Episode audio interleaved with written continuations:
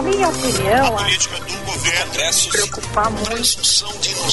Agora na Rádio Bandeirantes, Bastidores do Poder.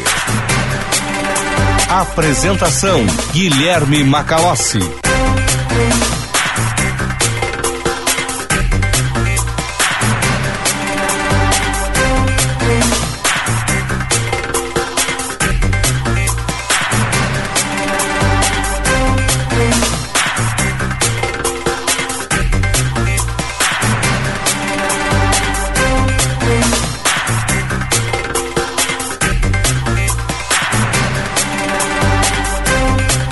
14 horas pontualmente.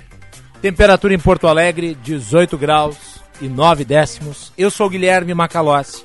Está começando aqui nas ondas da Rádio Bandeirantes mais uma edição do Bastidores do Poder neste dia 10 de maio de 2022. Nosso programa conta com a produção de Juan Romero, mesa de áudio de Luiz Matoso Braga, central técnica Norival Santos, Joãozinho Carvalho e Edson Leandro. Coordenação de jornalismo Osíris Marins, coordenação de redação Vicente Medeiros. E direção geral de Leonardo Meneghetti. Você nos acompanha pelo sinal FM 94.9, aplicativo Band Rádios, faça o download no seu smartphone, acompanhe a nossa programação na palma da sua mão. E também canal no YouTube Band RS, se inscreva, clique para receber as notificações no sininho as lives da nossa programação. A participação do público ouvinte pelo WhatsApp 980610949. Repetindo, 980610949.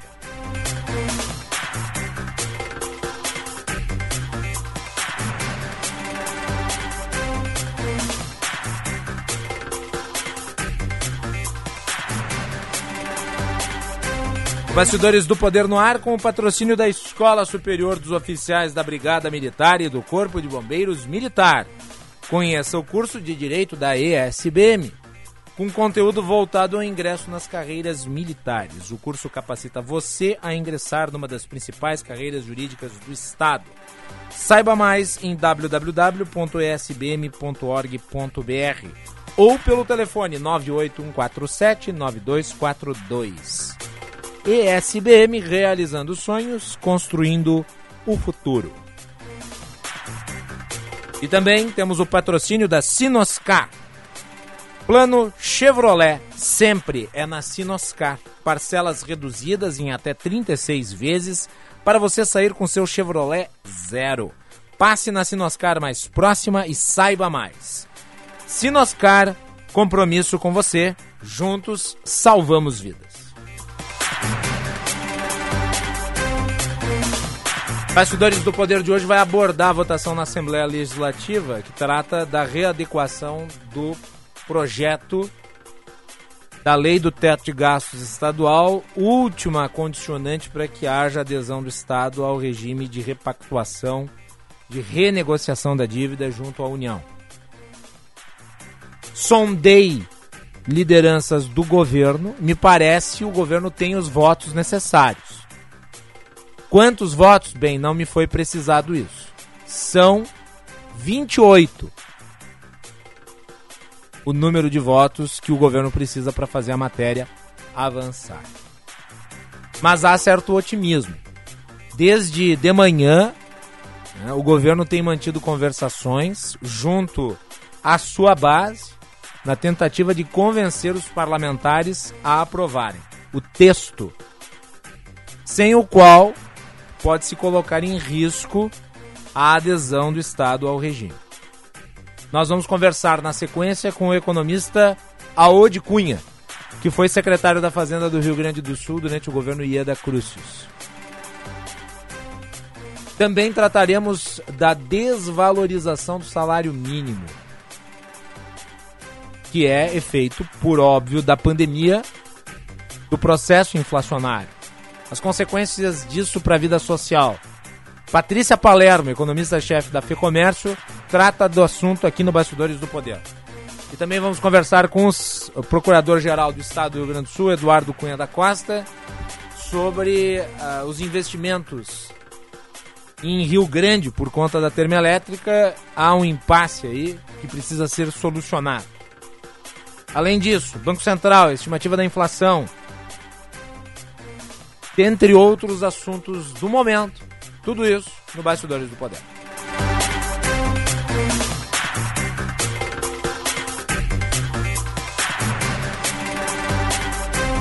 Vamos começar falando sobre eleições. Tema que tem sido tratado aqui reiteradamente porque é necessário, até para esclarecimento do público. E eu vou começar fazendo uma pergunta para você que me escuta e para o meu produtor, Juan Romero. Juan, você conhece o general Mark Milley?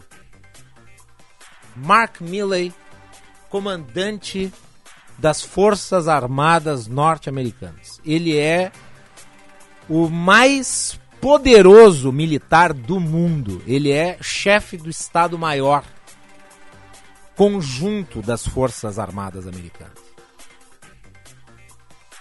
Mark Milley tem um discurso que se tornou viral e que ressalta, que denota o compromisso das Forças Armadas Americanas com a institucionalidade, com os princípios constitucionais, com a lei e a ordem. E é um discurso que precisa ser devidamente compreendido e examinado, principalmente à luz dos acontecimentos recentes no Brasil. Eu vou aqui fazer a citação ao pronunciamento dele, que já não é de tempos. E vocês vão ali observar um militar ciente das suas obrigações, concioso daquilo que deve fazer. E repito, não estamos a falar de um cabo, não estamos a falar de um recruta, não estamos a falar de alguém do baixo escalão. Não, é um militar de altíssima patente. A ele compete a organização e o comando da maior potência bélica do planeta. Diz Mark Milley, abre aspas. Somos únicos entre os militares. Não fazemos juramento a um rei ou rainha, a um tirano ou um ditador. Não fazemos juramento a um indivíduo. Não fazemos juramento a um país, a uma tribo ou religião. Fazemos um juramento à Constituição. Fecha aspas. Prossegue Mark Milley. Abre aspas. Cada soldado representado neste museu, cada marinheiro, aviador, fuzileiro naval, guarda costeiro, Cada um de nós representa e protegerá e defenderá este documento, independentemente do custo pessoal. Fecha. Portanto, há ciência por parte do poderio militar americano de que as Forças Armadas são servidoras da Constituição, servidoras dos poderes instituídos pela Constituição, servidores do governo, que atende, obviamente, ao clamor da população. E por ela representa, portanto, o exercício da atividade civil. Na prática, o que o Mark Milley fez foi traduzir num pronunciamento aquilo que eu já mencionei em outras vezes, em termos de filosofia política, o que grandes pensadores do conservadorismo já traduziram em obras literárias, como aquela já inúmeras vezes citada, O Soldado e o Estado. É bem certo que Mark Milley seja um leitor da obra do Samuel Huntington. E por que, que eu estou fazendo referência a Mark Milley, que é este militar de alta patente do exército americano? Porque, cientes zelosos do seu dever, os militares americanos jamais Nunca, isso é impensável, se intrometeriam na eleição americana. Imaginar Mark Milley encaminhando um documento com questionamentos sobre a segurança e a forma das eleições americanas aos comitês dos partidos republicano e democrata é absolutamente impensável, porque os militares americanos têm culturalmente um dever para com a institucionalidade a qual servem. Aqui no Brasil, entretanto, nós estamos vendo, e isso é muito grave, uma mistura entre as atividades da sociedade civil e as atividades do mundo militar. E estas, para sua boa funcionalidade, devem se manter em separado. Não porque são incompatíveis no sentido da coexistência, mas porque funcionam melhor separadas, se complementando.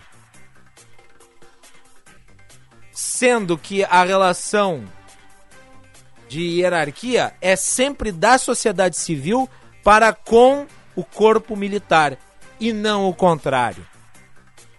Exatamente porque nos regimes políticos em que há a submissão da sociedade civil ao corpo militar, você não tem democracia.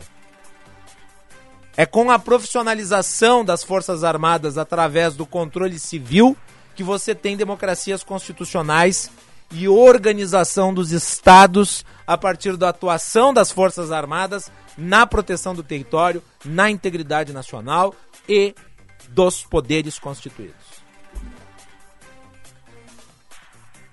Por que, que eu estou falando sobre isso? Porque nós tivemos recentemente a participação das Forças Armadas com um representante na Comissão de Transparência das Eleições.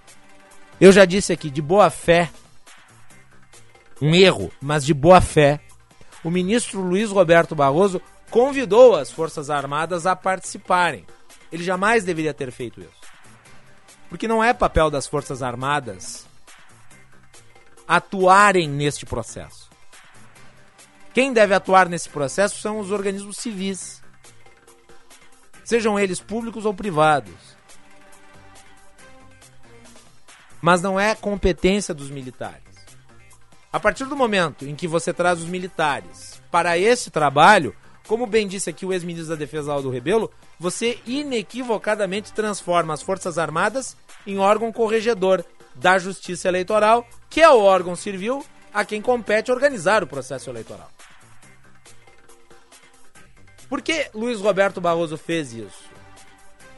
Tentou demonstrar que não haveria nenhum tipo de receio, nenhum tipo, nenhum tipo de dúvida e que eles participando tudo se tornaria ainda mais claro. Pois bem, nós estamos vendo que trazê-los ao processo fez com que dúvidas, muitas delas irrelevantes, teorias conspiratórias, muitas delas difundidas, acabassem tomando escopo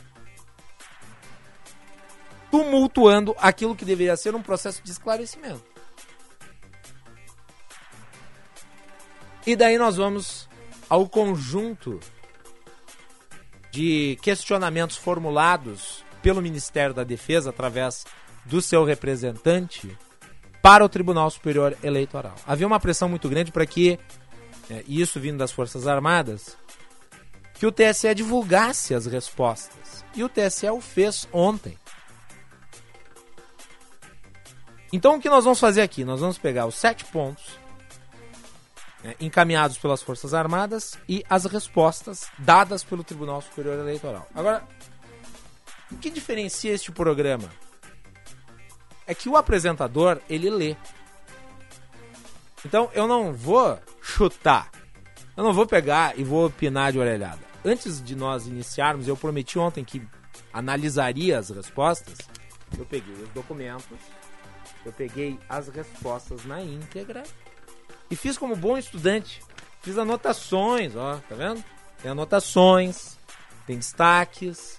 Eu peguei cada resposta dada e selecionei os melhores trechos, aqueles que resumem, porque tem muitos aspectos técnicos aqui. Eu recomendo que vocês procurem. E como sou jornalista que me interessa é fonte primária, eu recomendo ao público que vá nela e constate o que está escrito. É o ofício número 007 barra 2022. Respostas técnicas do Tribunal Superior Eleitoral ao ofício encaminhado, portanto, pelas Forças Armadas. Vamos lá então. Vamos ao item 1. Nível de confiança do teste de integridade. Qual foi o posicionamento das Forças Armadas? Juan, boa tarde. Muito boa tarde, Macalossi. Boa tarde, ouvintes. Defesa aponta que o nível de confiança da amostra de urnas que compôs o teste de integridade seria baixo. A defesa sugere que o TSE elabore dois tipos de amostras do equipamento: um para as eleições estaduais e outro para as eleições federais. Muito bem, vamos à resposta do TSE. Abre aspas.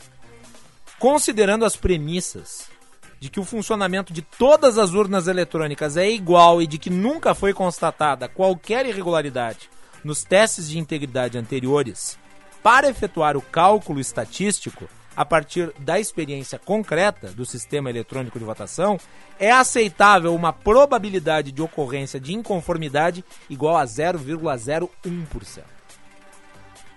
O representante das Forças Armadas, por sua vez, desconsiderando a existência de camadas adicionais de segurança e de mecanismos concorrentes de auditabilidade, assume a probabilidade de ocorrência de inconformidade como sendo da ordem de 50%.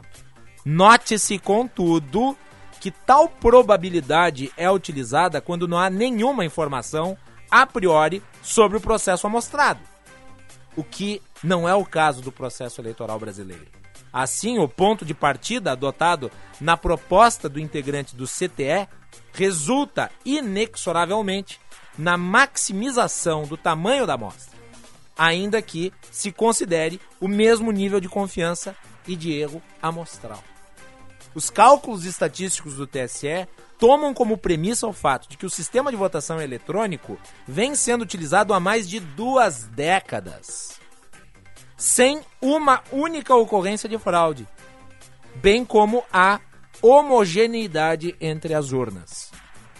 Aure-se como consequência que o erro amostral calculado pela equação apresentada pelo senhor representante das Forças Armadas decorre pura e simplesmente da adoção de uma premissa diversa, não justificável diante dos mecanismos de segurança do sistema. Há, pois, com o devido respeito, erro de premissa nas considerações ora apresentadas. Fecha aspas. Então, o que, que o TSE está dizendo aqui? Que é necessário considerar todos os processos eleitorais anteriores, desde a implementação das urnas para então você ter realmente a proporção relativa né, à eventual inconformidade de resultado. Esse primeiro questionamento das Forças Armadas veio com um erro, inclusive conceitual. 2. 2. Processo de amostragem aleatória das sessões e urnas escolhidas para compor o teste de integridade. Defesa recomenda que as urnas que comporão o teste de integridade sejam sorteadas de forma estritamente aleatória dentre todas as urnas que serão utilizadas no processo eleitoral.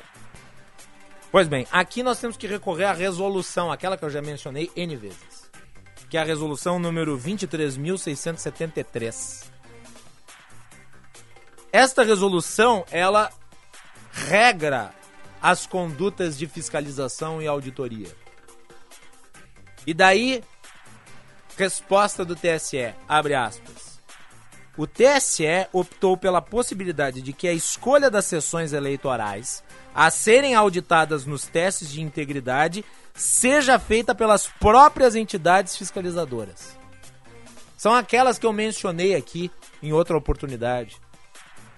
Incluem Controladoria Geral da União, Ordem dos Advogados do Brasil, Congresso Nacional, dentre outros. Elas estão tipificadas, inclusive na mesma resolução. Portanto, o atual sistema enseja a superposição de camadas de fiscalização. E daí está lá o artigo 57. A Comissão de Auditoria da Votação Eletrônica promoverá entre os 9 horas e 12 horas do dia anterior às eleições no primeiro e no segundo turnos, em local e horário previamente divulgados, a definição das sessões eleitorais que serão submetidas à auditagem, a que se referem os capítulos 5 e 6 desta resolução. Entre as sessões eleitorais elegíveis, a definição daquelas que serão submetidas às auditorias seguirão os seguintes critérios e sequência. 1. Um, cada entidade fiscalizadora presente escolherá uma sessão eleitoral. 2. No caso de a quantidade de sessões escolhidas ser superior ao quantitativo estabelecido nos artigos 58 e 59, será promovido sorteio entre as sessões eleitorais escolhidas. Então aqui já há um critério de sorteio relativo à escolha feita pelas entidades. Mas o Tribunal Superior Eleitoral não descarta que eventualmente se faça puramente por sorteio. Mas vai depender, isso está na resposta, também do entendimento para com as demais entidades participantes.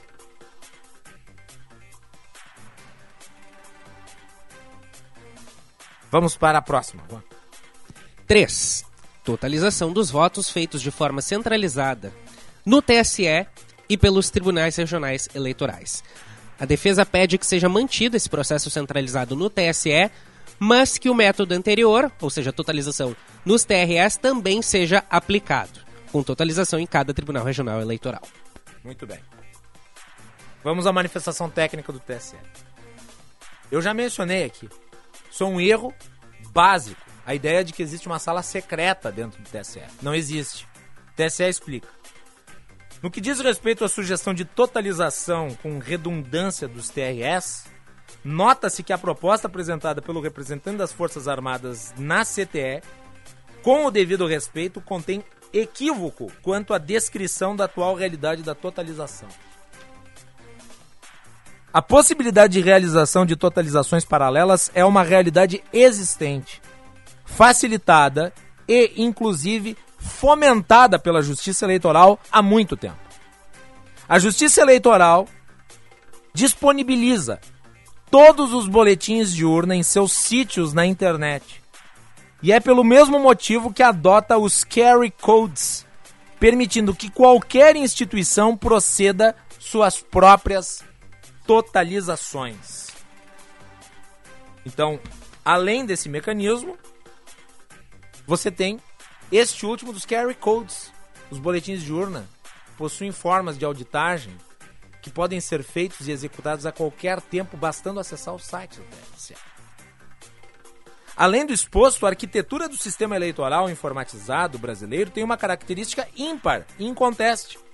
A apuração é feita de forma separada e automática em todas as urnas eletrônicas, que por força do hardware de segurança necessariamente executam o software assinado pelas entidades fiscalizadoras que acompanham o seu desenvolvimento.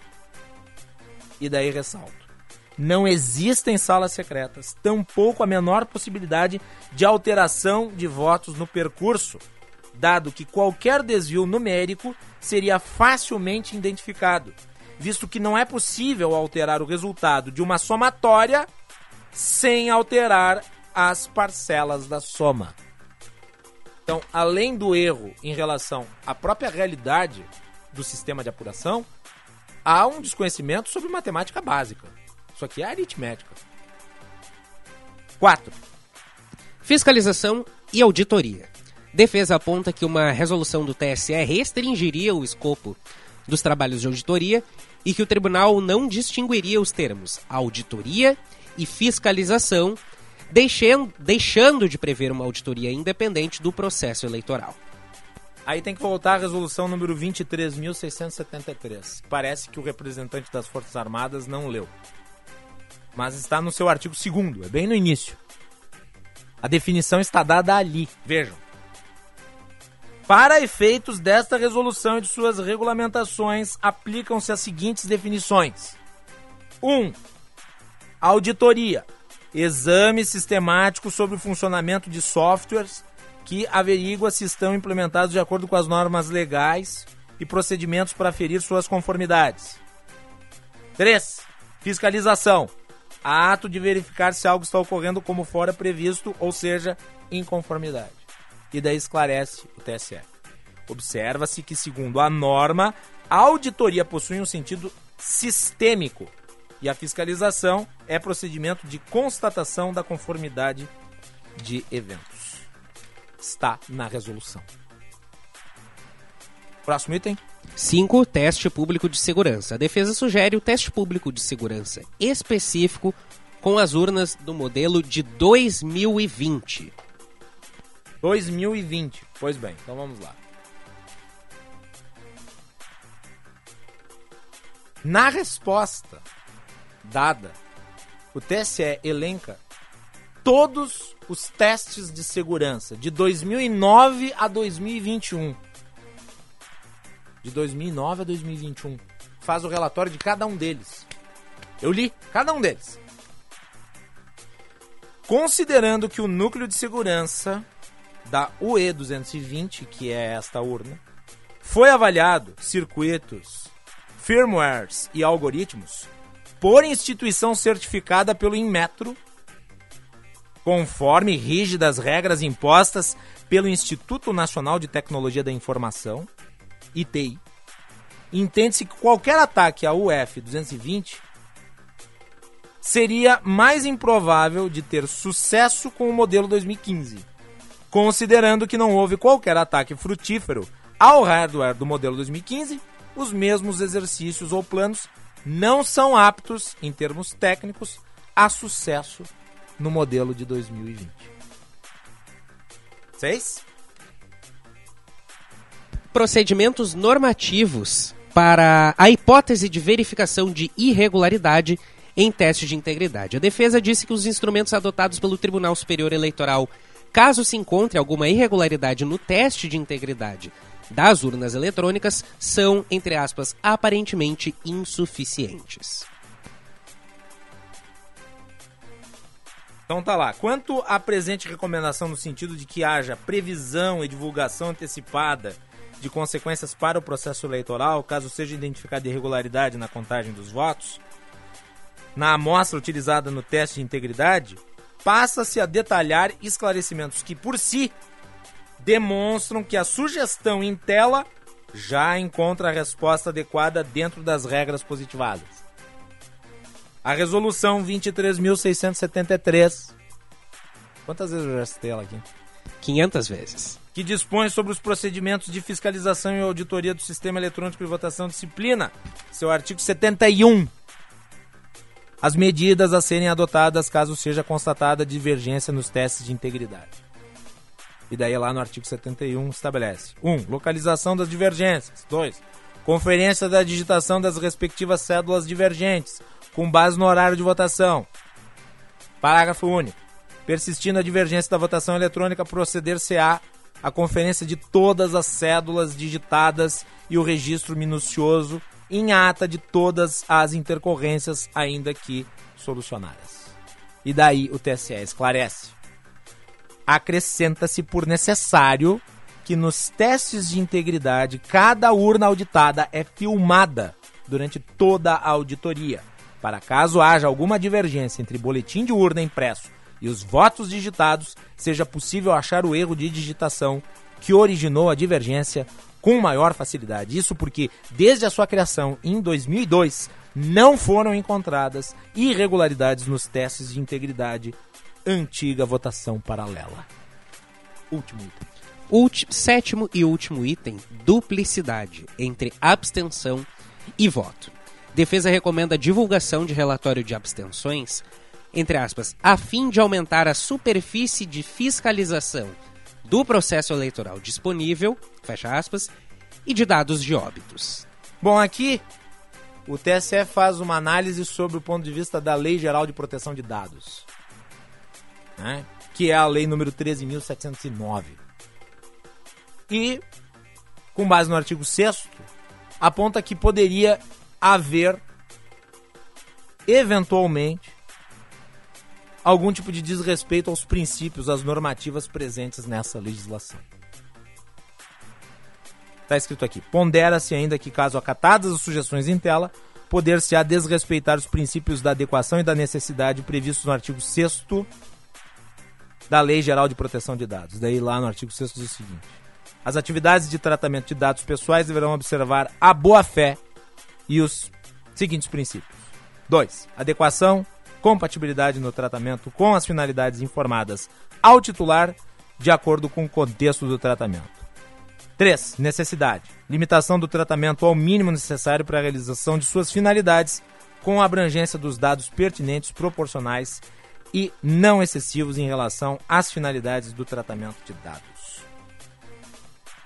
Portanto, me parece, e aqui vencemos com pontualidade tudo o que estava em relação aos encaminhamentos dados pelo TSE, aos questionamentos formulados ao Ministério da Defesa e ao seu representante na Comissão de Transparência, uh, que me, me parece, isso fica claro pelo nível dos questionamentos formulados, que busca-se suscitar dúvidas.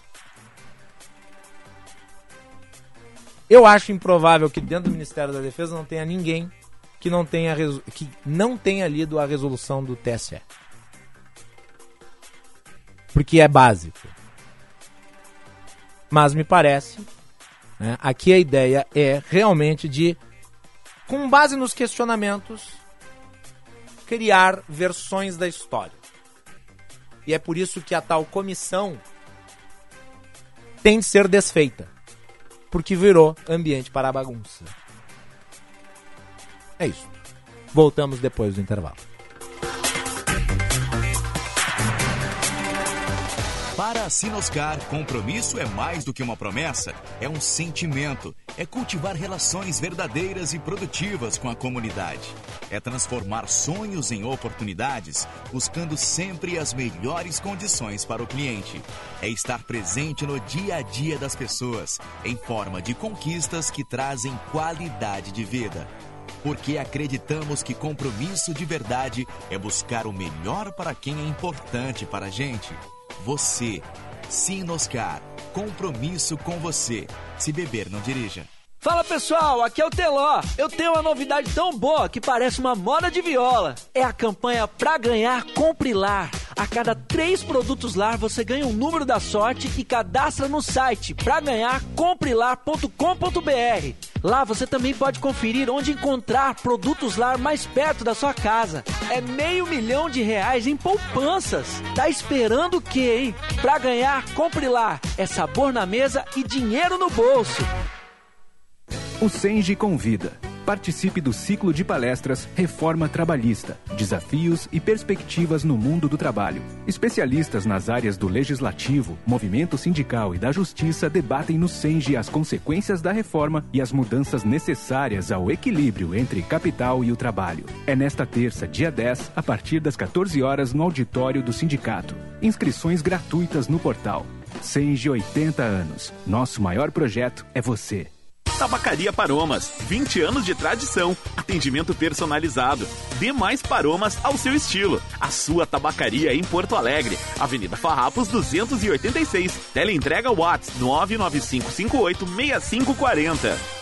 Minuto Simers. O Sindicato Médico do Rio Grande do Sul atua em prol da proteção, saúde e da valorização aos médicos, através da defesa política, jurídica, contábil, ofertas e serviços totalmente especializados aos médicos. Associe-se ao Simers e tenha qualificadas facilidades em sua vida profissional e pessoal.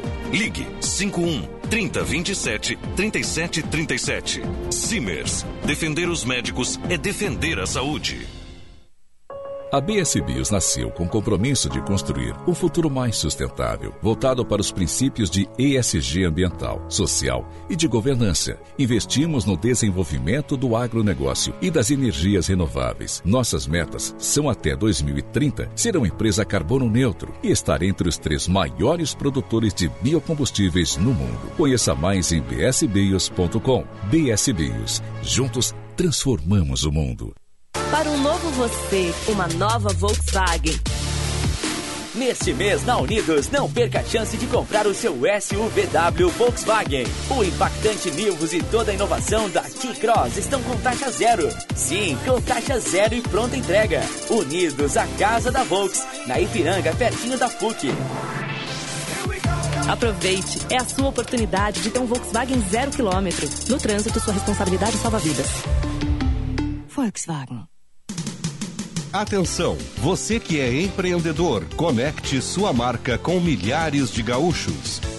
Anuncie na Band RS. Divulgue sua empresa ou produtos em nossos veículos. Aqui você encontra soluções de comunicação para o seu negócio. Junte sua marca com nossos comunicadores e com os veículos da Band RS. Para saber mais, ligue 51 21 0104 14 ou envie um e-mail para comercialrs@band.com.br. Bandeirantes, fechada com você. Fechada com a verdade. Você está ouvindo Bastidores, Bastidores do, poder, do Poder na Rádio Bandeirante. Com Guilherme Macalossi.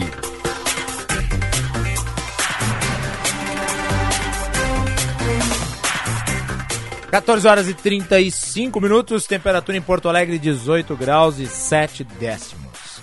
Vai a votação hoje na Assembleia Legislativa o projeto que trata da alteração na lei do teto de gastos. Daqui a pouco vamos tratar do assunto. Primeiro, as informações do trânsito. Na sequência vem Josh Bittencourt. Serviço Bandeirantes. Repórter Aéreo. O CIERS promove junto ao governo pode sócio-educativo para a reinserção social de jovens egressos da fase. Sua empresa pode participar. Ligue 51 3363 mil. Muito boa tarde, Macalossi, a todos aqui no Bastidores do Josh. Poder. Na tarde desta terça-feira, o fluxo melhorou um pouco pela Loureiro da Silva com a Luiz Englert, no centro histórico, onde desde o começo da manhã tem muito congestionamento em função de um vazamento de água. Uma adutora do DEMAI acabou rompendo e causando um grande alagamento. Agora a água já baixou, mas ainda tem asfalto molhado e também a equipe do DEMAI realizando esse serviço emergencial, os reparos na região. Por isso tem bloqueio parcial e os motoristas devem ter um pouco mais de atenção. Tem também semáforos fora de operação na Mostardeira, em frente ao Hospital Fêmea, e os motoristas também precisam ter atenção com as sinaleiras em amarelo piscante. O CIERS promove junto ao governo pode socioeducativo para a reinserção social de jovens egressos da fase. Sua empresa pode participar. Ligue 51 3363 mil. Macalossi. Obrigado, Josh Bittencourt, Bastidores do Poder, com patrocínio da Escola Superior dos Oficiais da Brigada Militar e do Corpo de Bombeiros Militar, realizando sonhos, construindo o futuro. E Sinoscar, compromisso com você. O Conselho Regional de Economia do Rio Grande do Sul soltou uma nota ontem sobre a adesão do Estado ao regime de recuperação fiscal, defendendo a medida. A nota é assinada aí pela entidade através do seu conselho e se deu após uma plenária do Conselho Regional de Economia né, e análise aí dos documentos, os elementos e os dados relativos à situação fiscal do Estado e o regime que é proposto através desta adesão. Então faço aqui a referência. Um abraço ao economista Mário de Lima, que preside hoje o Corecon. Nós vamos conversar agora com um dos economistas mais proeminentes aqui do Rio Grande do Sul, Aode Cunha, que foi secretário da Fazenda do governo Ieda Crucius. Aode, seja muito bem-vindo, prazer falar contigo. Boa tarde. Boa tarde, Guilherme. Prazer falar contigo de novo e com os ouvintes da Band. Ah, vamos tentar compreender o regime de recuperação que ele vem sendo construído já desde uh, do governo anterior aqui no estado, uh, na parceria com o governo federal, daí com o governo anterior, governo Temer também em nível federal. Portanto, dois governos. Nós estamos falando em nível estadual e dois governos em nível federal. Houve uma continuidade uh, na criação de uma pactuação da dívida. Uh, o senhor acredita que há alguma alternativa, já que nós temos visto aí tantos sim surgindo em relação às consequências da adesão do Estado? É, eu não vejo nenhuma alternativa, e aliás, essa é a minha é, principal crítica a esse movimento recente contra o regime de recuperação fiscal. É, ele é, sugere a não adesão, mas também não oferece nada é, em troca, não, não oferece nenhuma solução. É, e o risco que se tem ao não se aderir ao regime é cair a liminar do Estado. O Estado só não paga a dívida hoje por conta de uma liminar, uhum. todos sabem que essa liminar se mantém pelo fato de que o Estado continua negociando o regime de recuperação fiscal. Então, o STF é, é, manteve a liminar sob essa condição. E se cai essa liminar, é, só de dívidas não pagas nos últimos anos, são 14 bilhões que o Estado teria que pagar, é, o que equivale a nove folhas de pagamento. Vale lembrar que esse modelo do regime de recuperação fiscal ele foi criado ainda no governo Temer para uhum. estados com uma situação mais difícil, como o Rio de Janeiro, que inclusive assinou, é, Rio Grande do Sul, Minas. Goiás. Ele... O último que Exato, assinou foi Goiás, Goiás ao final do ano passado. Mas, é, na época que ele foi criado, eu diria que talvez Goiás nem tivesse na rota, mas Goiás acabou aderindo mais recentemente, né? Uhum. É, mas com o objetivo justamente de dar um fluxo mais alongado de pagamento da dívida para os estados. É, e, em contrapartida, os estados uh, teriam que adotar medidas de ajuste fiscal, de controle de gastos, que, diga-se de passagem, eles teriam que fazer de qualquer forma, porque se eles não assinam o regime de recuperação fiscal, o Estado, de toda forma, precisa fazer seus pagamentos, ele não tem recurso, ele precisa fazer essas medidas de ajuste. Então, uh, isso é uma longa negociação, começou no governo Sartori, é, o Estado ofereceu algumas contrapartidas é, que não foram aceitas na época pelo governo federal, Uh, ele não tinha conseguido avançar em algumas reformas, como reforma administrativa, por exemplo, que, é, uh, que serviram como contrapartidas agora. Tinha os temas de privatizações que ainda não puderam ter sido avançados antes, mas se começou essa negociação antes porque já se entendia que não havia outra solução. Então, uh, eu acho que esse é um problema é, é, que tem que ser colocado nessa dimensão. A gente precisa ser realista, é, não é, é momento para ser irresponsável é, de ir para uma zona de risco onde o Estado tenha que voltar a pagar integralmente a sua dívida, o que significaria, de imediato, atraso na folha de salário, falta de recursos para a área de educação, saúde e segurança. Eu não vi nenhuma proposta alternativa a não assinar o, o regime de recuperação fiscal. E é isso é o que sinto mais falta nesse movimento crítico que tem sido feito. Uh, os críticos têm apontado que pode se dar exatamente o mesmo processo de 98, quando se instituiu a repactuação anterior uh, e o Estado acabar ficando ainda mais endividado ao final do regime de recuperação que vem a ser assinado agora. Eu acho que são questões diferentes, mas, de novo, se nós formos olhar lá para trás, em 98, é, o Estado, e não só o Rio Grande do Sul, todos os estados, assinaram o acordo de dívida, de, onde a União, o que, que acontecia até 98? Todos os estados emitiam suas próprias dívidas. Os bancos dos estados eram como fossem emissores de dinheiro, né? Uhum. O estado tomava uma dívida, gastava com o pessoal, fazia uma obra, o banco do estado emitia um título que ia para o mercado e os juros eram muito mais altos. É, Pagava-se o juro mais alto do que os títulos da União. A União pegou as dívidas de todos os estados, federalizou essa dívida.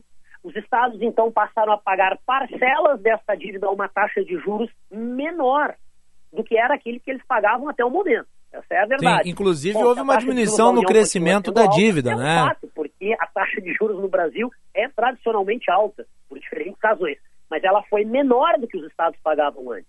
E depois eh, se teve alguns ajustes de mudança de indexador, de GPM que trocou, uh, e, e, sempre com um juro menor. O fato é que os estados todos tomaram muita dívida. Por quê? Porque os estados, tradicionalmente, ao longo das últimas décadas, gastaram mais do que arrecadaram. Este é um fato da vida incontestável.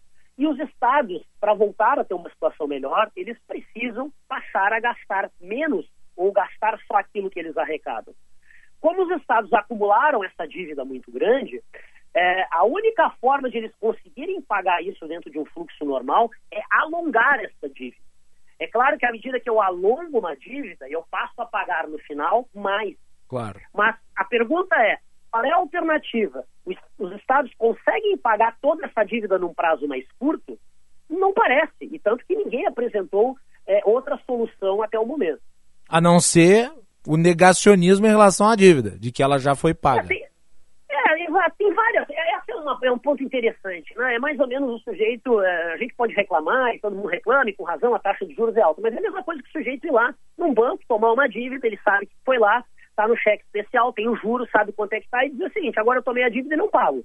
Né? Uhum. Ou é, os estados sabiam disso e sabem disso. Se você rompe contratos, o primeiro ponto é o seguinte: é, é, são vários pontos aqui. O primeiro é o seguinte: parte é, dos proponentes disso, é, no caso, por exemplo, do Partido dos Trabalhadores, teve 13 anos no governo federal. 13 anos. Por que, que essa dívida não foi perdoada antes? Né? Uhum. Mesmo agora, no caso é, de alguns candidatos que, e um candidato que está no governo federal, o governo federal podia ter perdoado essa dívida se ela já foi paga. Há uma Outro crítica, seguinte, e me parece, essa, essa crítica foi externada. Que vai ser perdoada só a dívida do Rio Grande do Sul? Para que fosse perdoada a dívida Sul, teria que ser perdoada a dívida de 27 estados brasileiros. Ora, sabe que isso é impossível, o país quebra. Então, ela é absolutamente realista, essa ideia de quitação da dívida porque já teria sido pago mais do que o devido. Ela não para de pé. E uma proposta desse tipo só traz um custo, só traz um perdedor, que é o Estado do Rio Grande do Sul. No caso, então, é melhor topar as condições existentes agora para criar condições sustentáveis de pagamento da dívida, mesmo que seja maior no longo prazo. É porque não há outra alternativa. É, né? é, nós voltamos um ponto. E mais do que isso, a, a razão, muitas vezes, da pressão que está sendo feita, apesar de o que se alega, que se pagou mais juros, é que ah, a dívida, como ela vai ser alongada, ao final eu vou pagar mais. É outra, na verdade, que todo mundo sabe. É porque o Estado terá que ter um controle maior sobre as suas despesas nos próximos nove anos. Ele não poderá dar aumentos salariais indiscriminados, não poderá sair gastando muito mais do que o crescimento da sua receita. Então, são limites sobre o controle de gastos que muitas vezes determinadas categorias, classes, são contrárias mas é fato que o Estado do Rio Grande do Sul, independente de assinar um, um regime é, de recuperação fiscal, ele precisará ter controle sobre seus gastos. Nós vimos o que, que aconteceu com o Estado do Rio Grande do Sul no passado, é, quando ele não teve controle sobre esses gastos, o que, que aconteceu? Mesmo pagando dívida, né? É, atraso de salário, falta absoluta de recursos para investir em educação, saúde segurança. Então, muitas vezes o desconforto que se tem no regime de recuperação fiscal é que está se dizendo que o Estado vai ter que controlar os seus gastos ao longo dos próximos anos, inclusive com observação da União. É fato, é verdade. Mas não há outro caminho também nisso. O Estado vai ter que fazer isso de qualquer forma. Uh, o ex-ministro Onix Lorenzoni chegou a comentar em entrevista aqui na Rádio Bandeirantes que a lógica fiscalista existente dentro da, do Ministério da Economia é que fez com que ao longo do tempo se criasse essa pressão por renegociações, eh, inclusive com termos que poderiam ser considerados descabidos. Existe fiscalismo dentro dos ministérios e das, e das, dos, das secretarias de Fazenda? Na eu sua experiência? Que, eh, eu, eu, não, eu não concordo com essa expressão uh, do ministro uh, Onyx, porque uh, assim, existe um bom senso de que em qualquer secretaria, qualquer bom secretário da Fazenda, qualquer bom ministro da Economia, tem que defender a responsabilidade fiscal, tem que defender clientes federados, estados, municípios, o governo federal gaste o que arrecade. Não é mágica, né? dinheiro não dá em árvore. Toda vez que se gasta mais do que arrecada, isso lá na frente vira ou mais inflação, ou mais taxa de juros, e, junto com isso, menos recursos para quem mais precisa, porque esses entes não vão ter dinheiro daí para poder pagar minimamente seus compromissos em áreas fundamentais, como educação, saúde e segurança. Então, eu acho que, de uma maneira geral, e não estou falando aqui só do caso do ministro Onyx, essa ideia de que há um fiscalismo excessivo, né, o que remete à ideia de que não tem restrição orçamentária, que os estados, a União os municípios podem gastar o quanto quiser, ela, ela, ela, ela levou o país a, a quadros muito ruins de inflação alta, taxa de juros alta. E sempre que quem paga a conta é a maior parte da população uh, que não tem recursos suficientes, uh, onde a inflação os atinge mais, que depende de serviços básicos do Estado e que ficam muito escassos quando o Estado não tem recursos. Então, a, a disciplina fiscal, a responsabilidade fiscal, ao contrário de tirar dinheiro do cidadão, ela cuida desse dinheiro do cidadão. Ela preserva esse dinheiro do cidadão. O contrário que nós vimos no Brasil, na minha opinião, é simplesmente populismo, populismo fiscal no caso. Muito bem. Uh, o regime de recuperação ele vai institucionalizar, vai dar uh, vazão a uma série de obrigações. Uh, e daí o Estado vai ter que se preparar no curso desse período em que pagará menos para ao final do regime voltar a pagar normalmente. uma agenda, portanto, nova de reformas. E, e daí eu lhe pergunto, na sua visão como economista e como conhecedor das contas públicas, quais seriam os primeiros desafios uh, nesse período em que nós vamos ter, uh, digamos, um gás ou nós vamos ter um fôlego financeiro logo no início do regime, quando pagaremos menos? Guilherme, não, não tem, eu sempre digo isso, na situação do Rio Grande do Sul, como de outros estados brasileiros, não, não há bala de prata. Não é uma medida que vai resolver e resolver permanentemente a situação de desequilíbrio financeiro e fiscal. Nós já tivemos exemplos no passado. Eu, eu fui secretário da Fazenda num período que conseguiu ter um déficit público zero, depois de 40 anos, lá em 2007, 2009. E, na sequência, algumas poucas medidas é, que deram é, aumentos salariais que o Estado não tinha condições de pagar, desmontaram o equilíbrio fiscal em pouco tempo. É, o Estado do Rio Grande do Sul vem caminhando nos últimos anos numa trilha que me parece a única trilha correta. Né?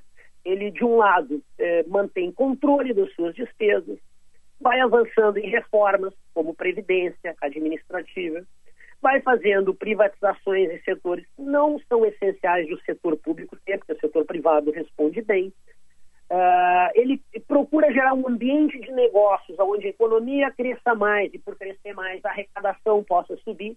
Agora, isso vai precisar ser feito não só em um, dois, três ou quatro anos vai ser precisar ser feito durante muito tempo uhum. uma década, duas décadas. Não tem outra saída a não ser este conjunto variado de ações consistentes e persistência durante muito tempo.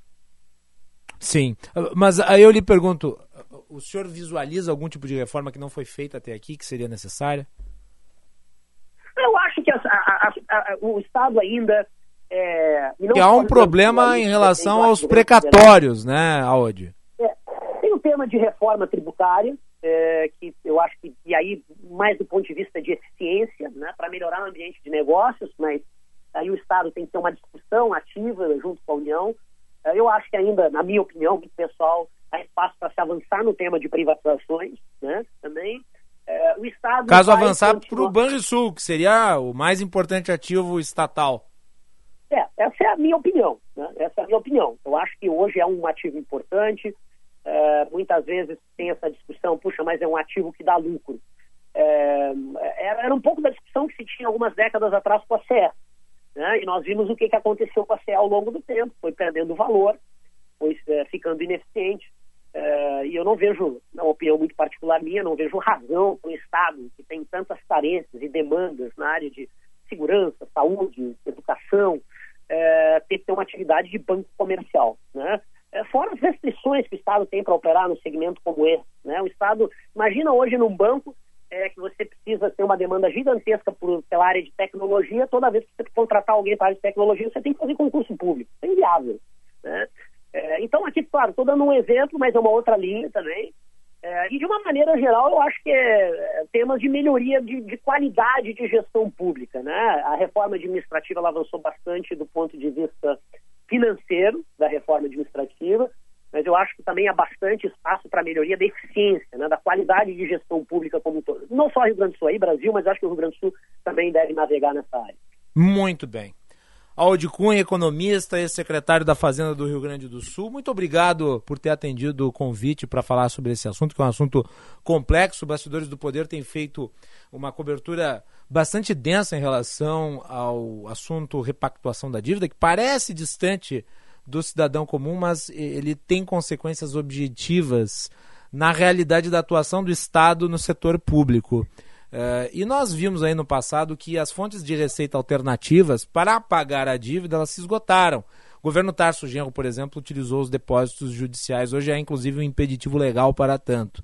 Portanto, não existe hoje mecanismo uh, dentro da organização financeira do Estado para pagar a dívida com a União, a não ser através de uma repactuação da dívida, que é o que está sendo pretendido numa celebração com a União. Eu gostaria de lhe agradecer, Aldi Cunha, pela análise. Muito obrigado, Guilherme. Sempre uma satisfação poder falar contigo com os ouvintes da Band. Muito bem. E deixa eu lhe perguntar, tá otimista com o Internacional? Hoje aqui o Donos da Bola ouviu o Mano Menezes. Vai voltar a fazer as suas costelas quando o Inter joga? Olha, eu, eu, eu, eu, eu estou sim. Eu, eu sou um colorado e como, como colorado sou sempre otimista. É, então estou com, tô com esperança que o, o Inter faça uma boa campanha nesse Campeonato Brasileiro. Estou na torcida. Osíris Marins lhe mandou um abraço, diga-se de passagem. Opa, grande Osíris. Um grande abraço para ele também. Agradeço a Odi Cunha, um abraço para você. abraço. 14 horas e 55 minutos, temperatura em Porto Alegre, 18 graus.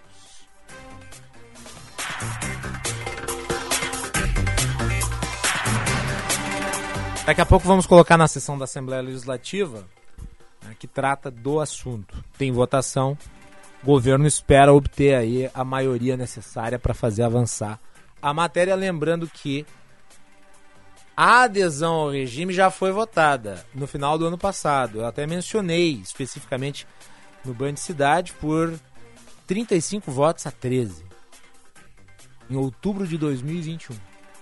Ampla maioria.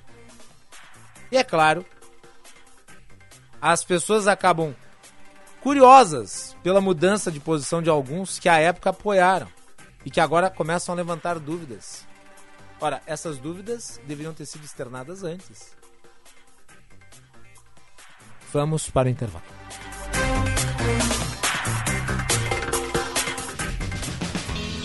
Senhor empresário, alugue veículos para sua empresa com a maior locadora gaúcha. Citicar Aluguel de Veículos. Ter sua frota terceirizada permite mais recurso financeiro disponível para você investir no seu negócio. Com a Citicar, você tem uma empresa focada na sua frota, para você focar na sua empresa. Citicar, uma locadora feita de carros e pessoas. Para alugar, Citicar. Quer proteger o seu futuro e o de quem você ama? Então conheça os planos Vida GBUX. Com eles, você conta com coberturas de pecúlio e seguro de vida, além de aproveitar uma grande rede de convênios. Tudo com mensalidades que cabem no seu bolso. Acesse gbox.com.br e saiba mais, porque com a GBOX é assim. Quando você tem, tudo fica bem.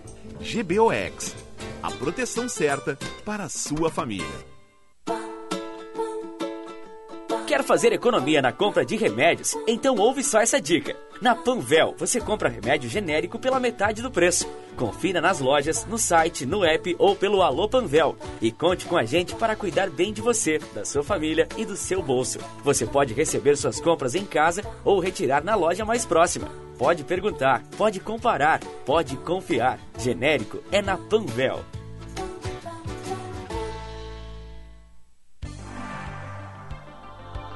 Quanto tempo da sua vida você perde em deslocamentos? Na Uniair, o tempo voa a seu favor. Somos sinônimo de excelência em transporte aeromédico e aerotáxi, com a marca de zero acidentes em toda a nossa história. Por isso, conte com nossa expertise para uma locomoção ágil e com toda a segurança e conforto que você merece. Uniair, voando para cuidar de você. Conheça o curso de Direito da ESBM, com conteúdo voltado ao ingresso nas carreiras militares. O curso capacita você a ingressar numa das principais carreiras jurídicas do Estado. Saiba mais em www.esbm.org.br ou pelo telefone 51 981 47 92 42. ESBM, realizando sonhos, construindo o futuro.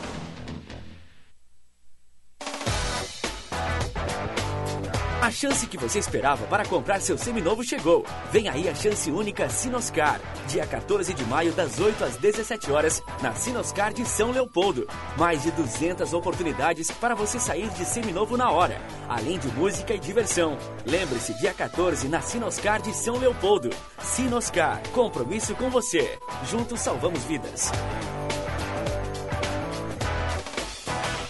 Tempo Real, com Osíris Marins, de segunda a sexta, às seis da tarde, aqui na Rádio Bandeirantes.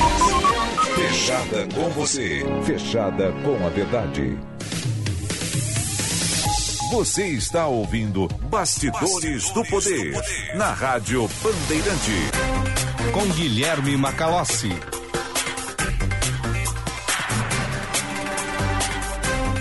Quinze horas. Temperatura em Porto Alegre, 18 graus. Você está ouvindo Bastidores do Poder nas ondas da Rádio Bandeirantes, neste dia 10 de maio. Nosso programa no ar com o patrocínio da Escola Superior dos Oficiais da Brigada Militar e do Corpo de Bombeiros Militar, realizando sonhos, construindo o futuro. E também de Sinoscar, compromisso com você. Você nos acompanha pelo Sinal FM 94.9, aplicativo Band Rádios e canal no YouTube Band RS. Participação do público ouvinte pelo WhatsApp 980610949. 980610949.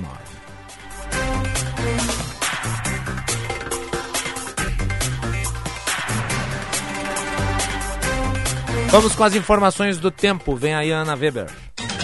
Serviço Bandeirantes. Previsão do tempo. Boa tarde, Ana. Tudo bem? Boa tarde, meu colega. Tudo ótimo. E aí, o tempo, que esperar dele? Frio e chuva. Pancadas de chuva, não muito, mas o frio vai vir. Principalmente agora o frio vai começar a vir, depois de um ciclone que tinha se formado aqui no. no se formou na noite de ontem, de madrugada. E ele vai trazer uma frente fria, então a, a temperatura vai começar a cair a partir de hoje. Então a previsão de amanhã para Porto Alegre de pancadas de chuva, mínima de 14 graus, máxima de 20. Em Bento Gonçalves, na Serra, também previsão de pancadas de chuva, mínima de 11 graus, máxima de 16. Em Tramandaí, no litoral norte, previsão de pancadas de chuva, mínima de 16 graus, máxima de 20. Em Santa Rosa, na região da fronteira, previsão de sol com nuvens, mínima de 11 graus, máxima de 21. E em Pelotas, sul do estado, previsão de dia nublado, mínima de 13 graus, máxima de 20. Macalossi. Muito bem, Ana Weber e o Band Cidade. Qual é o destaque de hoje? A gente vai trazer a história do homem que pulou de cima de um hotel para descer de paraquedas. Ah, é? Exatamente. Eduardo Carvalho conversou com ele hoje de manhã. Foi do Plaza São Rafael, se não me engano, que ele pulou com pulou porque ele queria se desafiar em alturas mais baixas. Mas uma altura pequena, né? Não que o Plaza São Rafael seja um edifício raquítico, mas vamos lá, mesmo que seja 15 andares, é um espaço muito curto para você tomar ali, né? A É. medida de, É, segundo de o contenção com Segundo o saltador, ele queria ter uma, uma emoção maior e daí por isso que ele optou por uma altura mais baixa, para ter mais emoção no salto dele. emoção né? maior vem quando chega o boleto. Né? Não Vai sei lá, se chegou, chegou a ver o vídeo do, do Ah, eu salto. pensei que tu ia perguntar se já tinha chegado boleto. Já chegou. O, o deste mesmo já foi, se. Mas chegasse a ver o vídeo do Não salto. viu, não viu o Não vídeo. tem problema, a gente encaminha, Macaló. É, a gente Encaminha, encaminha, por mas favor, no Band de Cidade o pessoal vai mostrar, mas tem que ver o final ali. Ele pausando, pausando é ótimo, pousando ali em cima de uma sinaleira. Da É. sinaleira, pendurado na sinaleira. Eu me assustei na hora de Mas ver o as vídeo. autoridades foram comunicadas disso? Teve- Não, nem o hotel sabia que o cara ia saltar. Ah, o sujeito resolveu fazer assim no. Ele bateu na lateral de um prédio, inclusive, se prendeu numa sinaleira e ficou pendurado na sinaleira. É, mas aí eu devo dizer, uma irresponsabilidade desse sujeito, eu acabei de ver aqui o vídeo, não sei quem que é, não sei o nome, mas eu considero uma irresponsabilidade, primeiro, não avisou a direção do hotel. Segundo, ele pulou, poderia ter se machucado, porque ele bateu no prédio, eu tô vendo o vídeo aqui, na sequência ele ficou pendurado num fio. E se ele tivesse caído em cima da rede elétrica? Exatamente. Poderia ter O causado. sujeito não quis fazer uma emoção, ele quis fazer é, espetáculo ridículo. Eu lamento, eu acho triste, né? a gente reporta isso, por óbvio, mas é, é algo que não é recomendável, na realidade é lamentável. É, em nota o hotel disse que eles só tomaram conhecimento por meio dos vídeos que foram publicados nas redes sociais. Como é que ele chegou lá em cima? É, ele subiu pelas escadas do hotel, subiu até o terraço e saltou de cima do, do terraço do hotel. O vídeo vocês conferem no Band Cidade hoje à noite. Mas realmente é uma coisa que não se deve fazer. Né? Não, não se deve. Bota em risco um monte de pessoas, né? Imagina se ele desce naquela rua, pode atingir um carro, causar um acidente de trânsito, né? A gente nunca sabe o que pode ele ocorrer. acha que é o que, que é o Batman? Que ele vai erguer lá, né? vai fazer tipo um morcego e vai sair andando. Não, e outra coisa, a Avenida Alberto Bins é uma das mais movimentadas do centro histórico da cidade. Imagina se isso acontece de dia. Não, ele poderia cair na frente de um carro, ser atropelado, poderia eventualmente bater em um transeunte que está passando por ali, poderia machucar alguém, poderia se machucar. Isso é um ato de responsabilidade de um sujeito que eu acho que não tinha mais o que fazer mesmo. né? É, a gente conversou com ele e, segundo ele, ele queria mais emoção na vida. Mas tem Ah, outras formas de a gente conseguir ser, tra- trazer mais emoção na nossa vida, né? Outra forma de adrenalina, né? É. Não precisa pular de um prédio movimentado no meio de uma cidade num final de semana movimentado. Não façam isso em casa, crianças. Não, não faço isso em casa. Não faço isso em lugar nenhum. Muito bem. Obrigado, Ana Weber. De nada, Macalossi. Agora 15 horas e 5 minutos.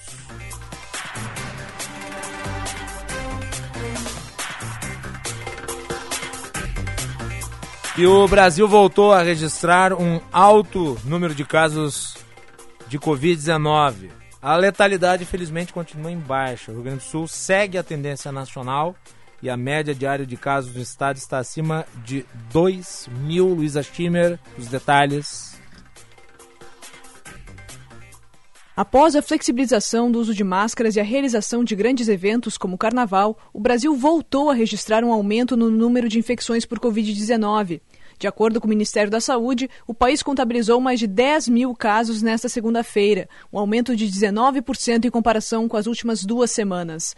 Para Flávio Fonseca, presidente da Sociedade Brasileira de Virologia, o momento pede atenção das autoridades de saúde, mas não exige medidas extremas. A gente eh, não tem condição econômica, não tem condição eh, social de sustentar um lockdown para garantir uma política de Covid zero.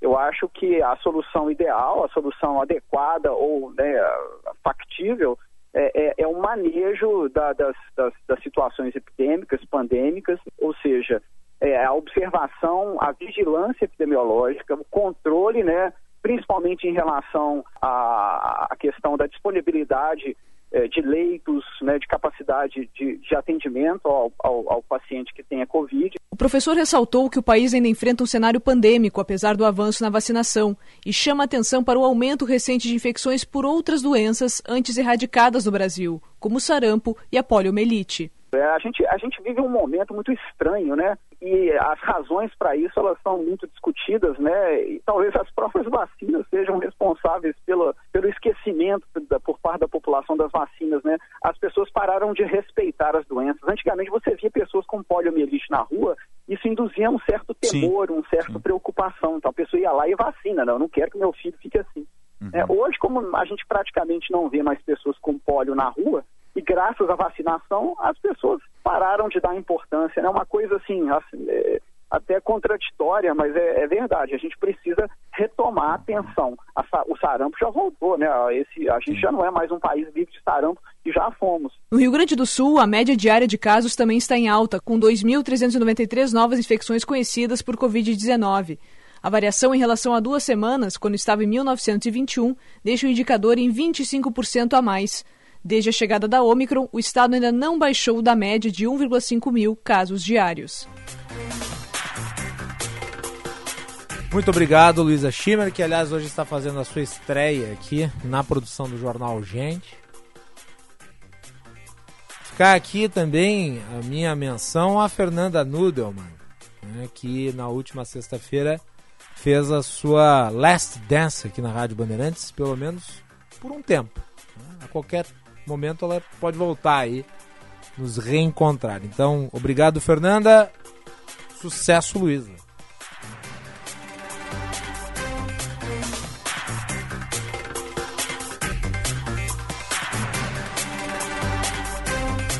Bom, há tumulto na Assembleia Legislativa do Estado por conta do quórum em relação ao projeto de alteração do regime de teto de gastos.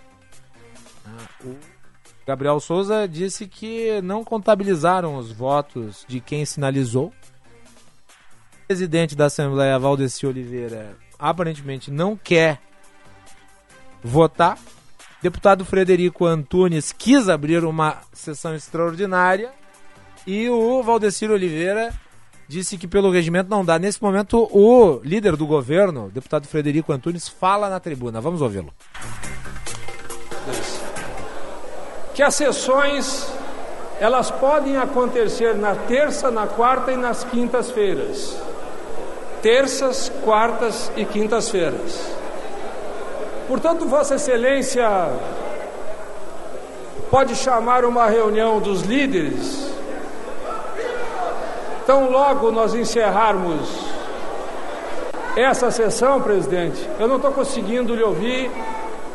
Vossa Excelência está falando comigo? É que eu não estou conseguindo ouvir.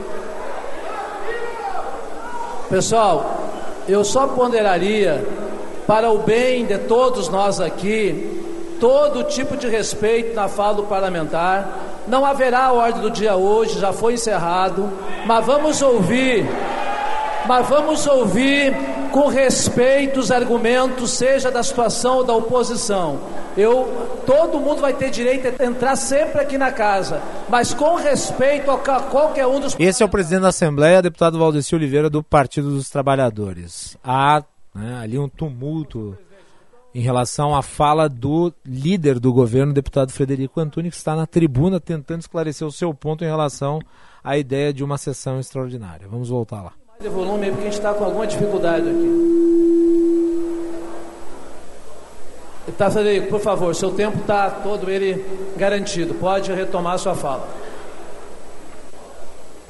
Senhor presidente, eu, eu estou aqui então nessa tribuna fazendo uma solicitação a Vossa Excelência que, como é possível, está escrito no regimento que as deliberações elas podem acontecer nas terças, quartas e quintas-feiras, preferencialmente nas terças-feiras, mas não havendo possibilidade por uma falta de quórum, é possível fazer a solicitação e eu pediria que Vossa Excelência convidasse o colégio de líderes para nós darmos sequência à ordem do dia no período da tarde de quarta-feira amanhã.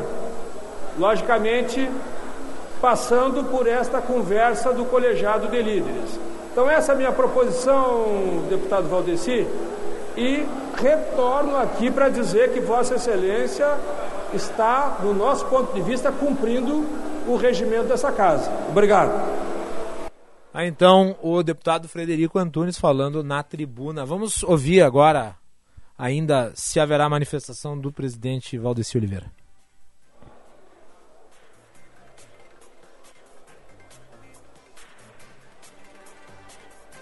Bom, por hora não, nós vamos acompanhar aqui na sequência, dando continuidade à cobertura. Nesse momento, a Assembleia Legislativa está reunida tratando né, deste projeto que é relativo ao regime de repactuação da dívida projeto que diz respeito à lei do teto de gastos.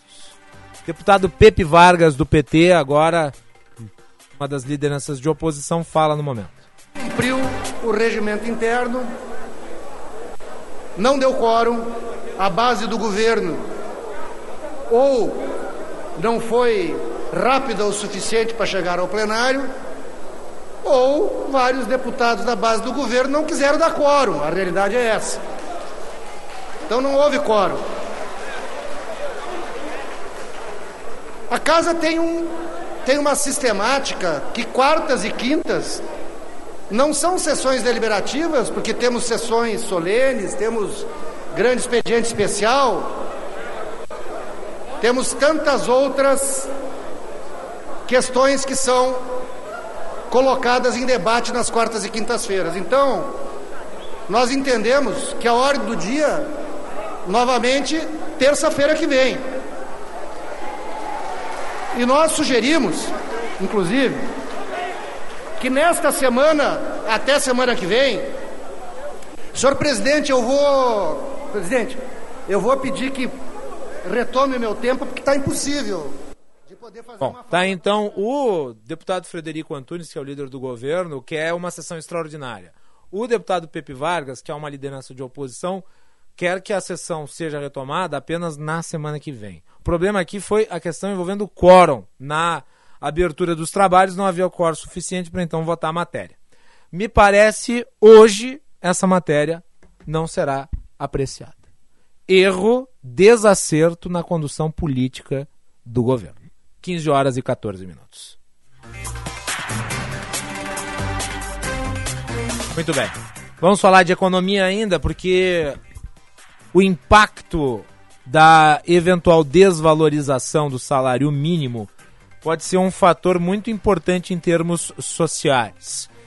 E esse período de quatro anos pode ser o primeiro desde o início do real a ter a desvalorização do mínimo contabilizada. O presidente Jair Bolsonaro, que é o mandatário, seria, portanto, o primeiro líder político no comando do país a lidar com essa situação. Informação está presente no primeiro relatório semanal de maio da corretora Tullet Prebon Brasil. De acordo com os cálculos da corretora, a perda do salário mínimo será de 1,7%, se a inflação não subir ainda mais do que o previsto no boletim Focus. As previsões vêm sendo revisadas para cima há 16 semanas. Descontada a inflação, o salário cairá de 1.213 com 84 para 1.193 com 37 entre dezembro de 2018 e dezembro de 2022. Nós vamos conversar agora com a economista Patrícia Palermo, que é diretora da divisão de economia da FEComércio. Seja muito bem-vinda, um prazer falar com a senhora. Boa tarde, Guilherme, também boa tarde a todos os ouvintes da rádio. Uh, o impacto do salário mínimo é muito grande. Nós temos aí uma massa de trabalhadores na ordem de 30% que recebem salário mínimo. Mais de 60% recebem dois salários mínimos. 60% dos uh, trabalhadores aposentados recebem salário mínimo. E a desvalorização do mínimo representa o empobrecimento de uma massa muito grande de pessoas. Qual é a implicação número um na sua avaliação disso? Bom, acho que antes da gente começar a falar das implicações, a gente tem que entender as causas de estar acontecendo, né? Uh, a gente tem no Brasil, no salário mínimo, uma, um elemento muito importante para as contas públicas nacionais, né? Vamos uhum. pensar, né, que há pouco tempo atrás aí a gente discutiu a reforma da Previdência, porque o Brasil tem um problema seríssimo de equilíbrio fiscal, especialmente das contas previdenciárias. Então, cada aumento que se dá no salário mínimo tem um impacto fiscal gigantesco. Desde lá de 2020, nós não temos no Brasil uma política de reajuste real do salário mínimo. Isto é, todos os anos o salário mínimo é reajustado com a inflação ocorrida no ano anterior, tá certo? Se a inflação fosse baixa, a gente teria a corrosão do poder de compra das pessoas ao longo do tempo, mas isso não impactaria muito na capacidade delas comprarem cotidianamente. Se a gente tivesse uma inflação de 1, 2, 3% ao ano. A questão é que nós temos convivido nos últimos tempos com uma inflação muito grande. E essa inflação muito grande tem feito com que as pessoas, especialmente as mais pobres, que são mais afetadas justamente pelo salário mínimo, porque ganham salário mínimo ou algo próximo a isso, elas acabam tendo uma parcela muito grande do seu poder de compra corroído pelo aumento da inflação. Então, a gente tem uma ideia, né, quando a gente olha ali a inflação medida pelo INPC, que justamente mede a inflação sentida pelas famílias de 1 a 5 salários mínimos, nos últimos 12 meses a gente teve uma perda de poder de compra de cerca de 11,3%. E quando a gente olha os componentes aí desse indicador, a gente vê que coisas que pesam muito dentro do orçamento das famílias, como por exemplo o transporte, aumentaram 16,17%, a habitação aumentou 15,75% e os alimentos, obviamente, 11,48%. Sim. Então, da onde vem, né, essa grande perda de poder de compra do salário mínimo? De um avanço muito grande e muito disseminado da inflação. Isso, a Então, inflação que conter é, né? inflação É, a infla- é- é- é preservar o poder de compra de salário mínimo. Isso, inflação que é sempre um fenômeno que acaba ata- atacando, atuando em cima dos mais pobres. É, Com certeza. Você tem aí não apenas a massa de assalariados, que agora tem perda real no que tem, mas você também tem todo aquele conjunto de pessoas que não são assalariados, que vivem informalmente, às vezes de bico e dependendo de auxílio, cujo poder de compra do benefício que recebem vai se exaurindo à medida que o processo inflacionário carcome a sua, a sua possibilidade de consumo. Portanto, é muito grave. É, dois terços da população brasileira ganha até dois salários mínimos por mês, né? Então, Isso. o que significa isso, né? Quando você tem uma inflação que é fortemente concentrada em alimentos, habitação, transporte, mas não só nisso, né? Porque hoje a gente tem, por exemplo, se a gente olha ali o NPC, um índice de difusão, que é um percentual de, de itens que sobem em relação ao mês anterior, de 78,2%. Isso faz, obviamente, que o poder de compra das pessoas diminua. E a inflação, por si só, age como um freio na atividade econômica. Se você tem uma inflação muito alta, o poder de compra de pessoas e empresas se reduz. E isso acaba reduzindo a atividade econômica. E no caso aqui, né, quando a gente está falando de uma inflação alta, persistente, você tem que começar a tomar doses cada vez maiores do remédio que você conhece, né, como algo que tem efeito para conter inflação, que é juros. Então agora a gente convive durante um tempo no pior dos mundos, em que a gente sofre com a doença e sente o amargo do remédio. Nós estamos conversando com a Patrícia Palermo, que é economista-chefe da FEComércio aqui do Rio Grande do Sul, sobre a questão envolvendo o salário mínimo. A senhora falou sobre a inflação ser, inclusive, um problema para o nível de atividade econômica. Isso eh, a gente exemplifica da seguinte maneira: eh, determinado item subiu demais, eu não vou mais consumi-lo. Eu vou trocar por outro. De repente o outro também sobe, eu não vou mais consumi-lo. Então você vai criando em relação ao consumo uma série de restrições. E isso gera por si só a diminuição do crescimento do país. Ah, me parece existe hoje um dilema da política econômica em termos eh, monetários, que é até onde elevar a taxa de juros para segurar a inflação e evitar esse efeito que nós estamos vendo no bolso das pessoas, e o impacto desta elevação na atividade econômica por si só. Qual que a senhora acha que é o mais grave? Olha, eu sou da seguinte escola, né?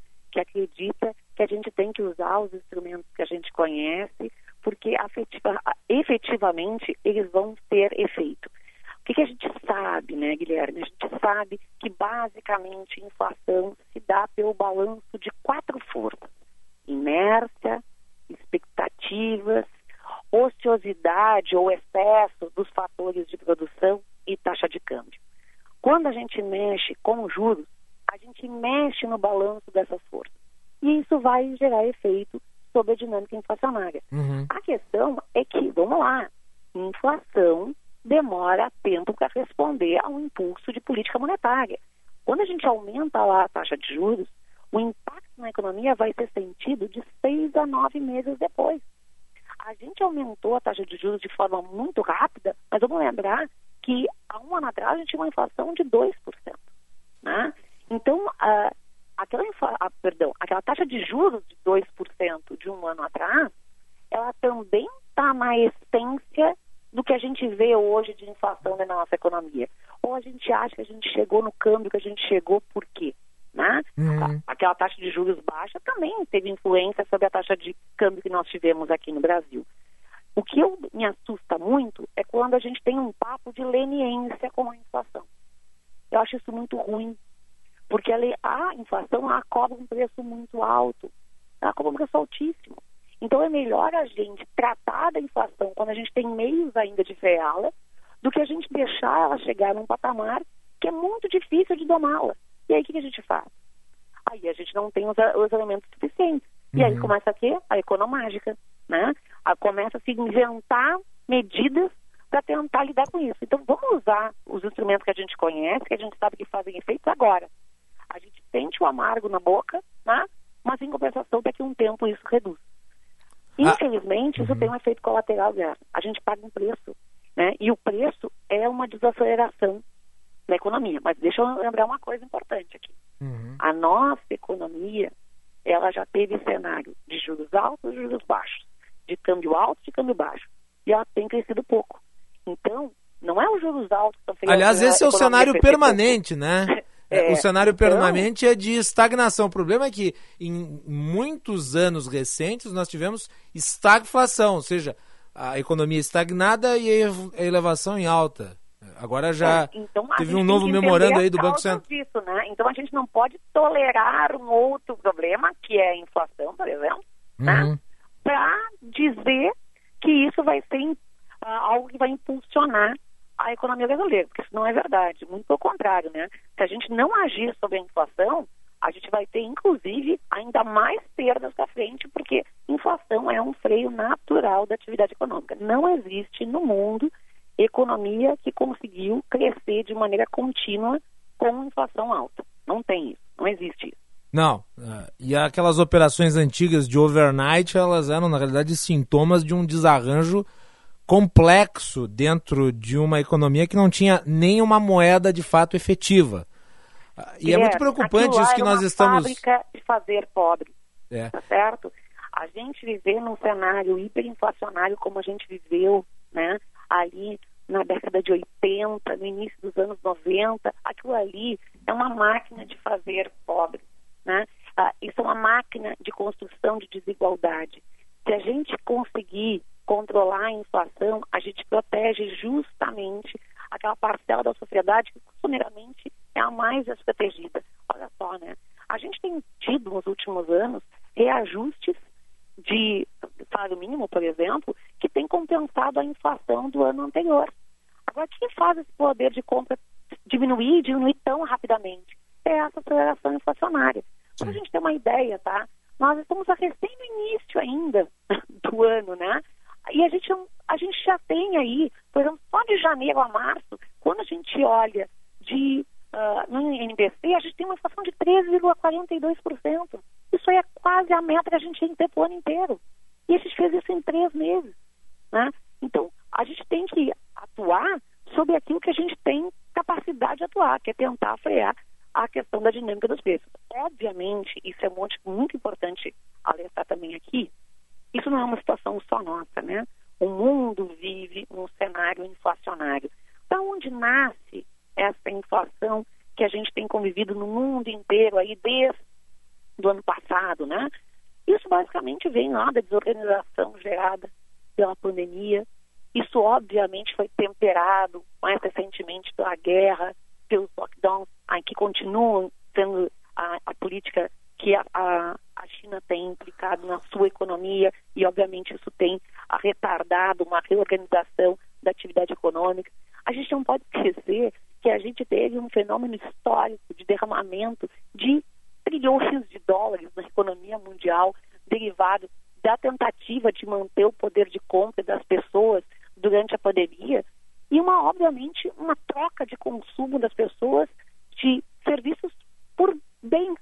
Então tudo isso foi uma bagunça sem fim que acabou levando a gente a esse momento que a gente tá. Agora, também- Quando a gente tem que reorganizar a casa, né? Agora, também é importante destacar que o nosso índice de desempregados é superior ao de países eh, de economias ricas, né? mas isso sempre foi, tá? Então isso é também um ponto a gente destacar. A gente tem uma taxa de desemprego elevada, isso não tem dúvida disso, tá certo? Isso é um problema nosso. Mas ao mesmo tempo que a gente tem muitas pessoas desempregadas, a gente tem muitas vagas que também não conseguem ser preenchidas. Né? Por conta da falta de especialização?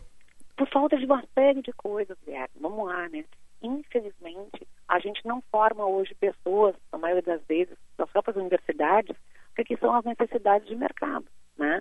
A gente precisa formar mais pessoas, né? E pessoas para aquilo que o mercado hoje está demandando. Outra questão importante é que esse tempo de pandemia foi um tempo em que muitas pessoas perderam capacidades, né? habilidades. E aí, o que, que acontece? Quanto mais tempo uma pessoa fica desempregada, maior é a dificuldade dessa pessoa se reintegrar ao mercado de trabalho. Então, isso também é um problema. A questão é que a gente tem várias frentes que a gente tem que trabalhar. O que a gente não pode fazer é tolerar algo ruim na justificativa de tentar promover crescimento econômico. Então- a gente não vai tolerando É. inflação gerar crescimento. Isso não tem dúvida. Para resolver, portanto, a equação social e voltar a valorizar o salário, é necessário controlar o dragão da inflação que se insurge nesse momento. Essa é a prioridade do país, me parece. Sim, eu acho que a prioridade do país é efetivamente controlar o processo inflacionário. Mas se a gente quiser crescer enquanto economia, a gente tem que atacar em cheio aquelas questões que afetam a nossa produtividade. Né? O Brasil é um país que está envelhecendo, envelhecendo rápido, está perdendo seu bônus demográfico aí, e a gente só tem uma saída para enriquecer como sociedade, que é aumentar a produtividade. Para fazer isso, a gente tem que fazer reformas relevantes no campo da educação, melhorar a nossa infraestrutura, ajustar as nossas, obviamente, contas públicas, repensar a nossa tributação, repensar o setor público, porque tem que aumentar a sua produtividade, e não tem como aumentar a produtividade brasileira sem aumentar a produtividade do setor público. Isso é, não é uma tarefa fácil. Quem vende a ideia de que tudo é fácil, que só falta vontade, é porque não entendeu o problema, né? A gente tem muitas frentes para trabalhar e, de novo, não existe uma bala de prata. A gente tem que fazer reformas, melhorias de forma continuada. Porque se a gente fizer de novo, né, picadinho, o que, que vai acontecer? O ganho que se tem num período se perde logo no período subsequente. Muito bem. Patrícia Palermo, economista-chefe da FEComércio do Rio Grande do Sul. Muito obrigado pela participação aqui no Bastidores do Poder. Os microfones ficam à disposição. Guilherme, muito obrigada pelo convite. Eu e esse comércio, a gente agradece essa oportunidade e desejo uma boa tarde para todos. Da mesma maneira, um abraço a todos aí. Grande abraço. Aí. Patrícia Palermo, que é uma das grandes economistas aqui do Estado, falando sempre com muita objetividade sobre os problemas econômicos. A desvalorização do salário mínimo ela tem um impacto social gigantesco e ela é condicionada à elevação dos indicadores de inflação, que estão descontrolados aqui no mundo inteiro. né? Não é um fenômeno relativo ao Brasil. Mas é inegável o fato de termos países em que a inflação também está descontrolada, mas em que você tem condições de empregabilidade a maior, atenua o impacto. Né? Você tem uma inflação nos Estados Unidos que está perto de 8%, mas ao mesmo tempo você tem lá 3% de desempregados, que é considerado regime de pleno emprego. Aqui no Brasil, não. Aqui você tem uma inflação que está numa casa de 11%, 12% nos últimos 12 meses. Você tem uma taxa de juros que está acima de 12% e você tem uma massa de desempregados que está também em 12%. As condições são piores, portanto. E na média, a população brasileira é mais pobre. Isso tem implicações que são profundas. Voltamos.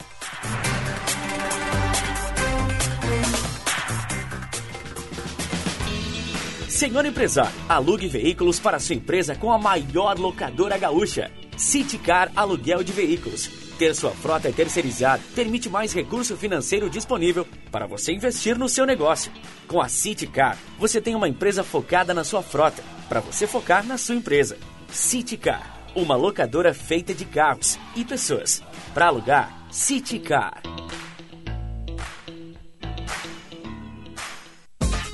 Quer fazer sua casa brilhar?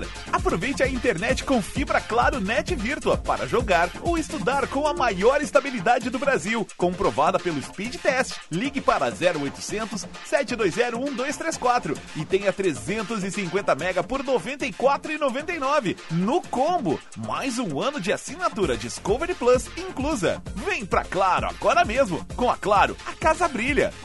Consulte condições de aquisição. Olá, gente do Rio Grande Amado. Pensou em carne de frango, aquele galetinho ou um risoto especial? Hum, deu água na boca, não é? Escolha a carne de frango produzida aqui no nosso estado, direto das regiões produtoras, pertinho de você. A avicultura alimenta pessoas em todo o mundo, gerando atividades no campo, postos de trabalho e estimulando a economia do nosso estado. Valorize nossas marcas. Visite www.asgave.com.br e siga nossas redes sociais. Associação Gaúcha de Avicultura Asgave. Momento Cinep RS. Olá, sou Bruno Izeric, presidente do Cinep RS. Está em discussão no Congresso Nacional um projeto de lei que autoriza o ensino domiciliar, o chamado homeschooling. Se aprovado, muitas crianças serão privadas do convívio escolar, tão importante para o seu desenvolvimento. A escola é o melhor ambiente para a aprendizagem dos nossos alunos. Momento Cinep RS. Tudo começou com um sim. É ele o motivo do meu sorriso. É esse sim que mantém os meus filhos na escola, que me traz apoio e acolhimento. Foi a partir desse gesto de boa vontade que uma legião me estendeu a mão. Saiba mais sobre esse trabalho que ampara a minha vida. Acesse lbv.org. Diga sim as linhas perfeitas do seu Audi merecem o serviço de funilaria e peças originais. Exija da sua seguradora o serviço de funilaria da Audi Top Car e tenha sua franquia parcelada em seis vezes sem juros. Consulte no fone ou WhatsApp 519 9384 1879. No Insta, arroba topcar.audi. Welcome to the top. Juntos salvamos vidas. Rádio Bandeirantes. Fechada com você, fechada com a verdade. Repórter Bandeirantes é um oferecimento de Grupo Souza Lima. Eficiência em Segurança e Serviços. Repórter Bandeirantes. O envolvimento das Forças Armadas no comitê para avaliar a segurança da urna eletrônica foi uma imprudência ou uma ingenuidade de Luiz Roberto Barroso. A análise é do ex-ministro da Defesa e ex-presidente da Câmara dos Deputados, Aldo Rebelo, entrevistado na Rádio Bandeirantes no jornal Gente.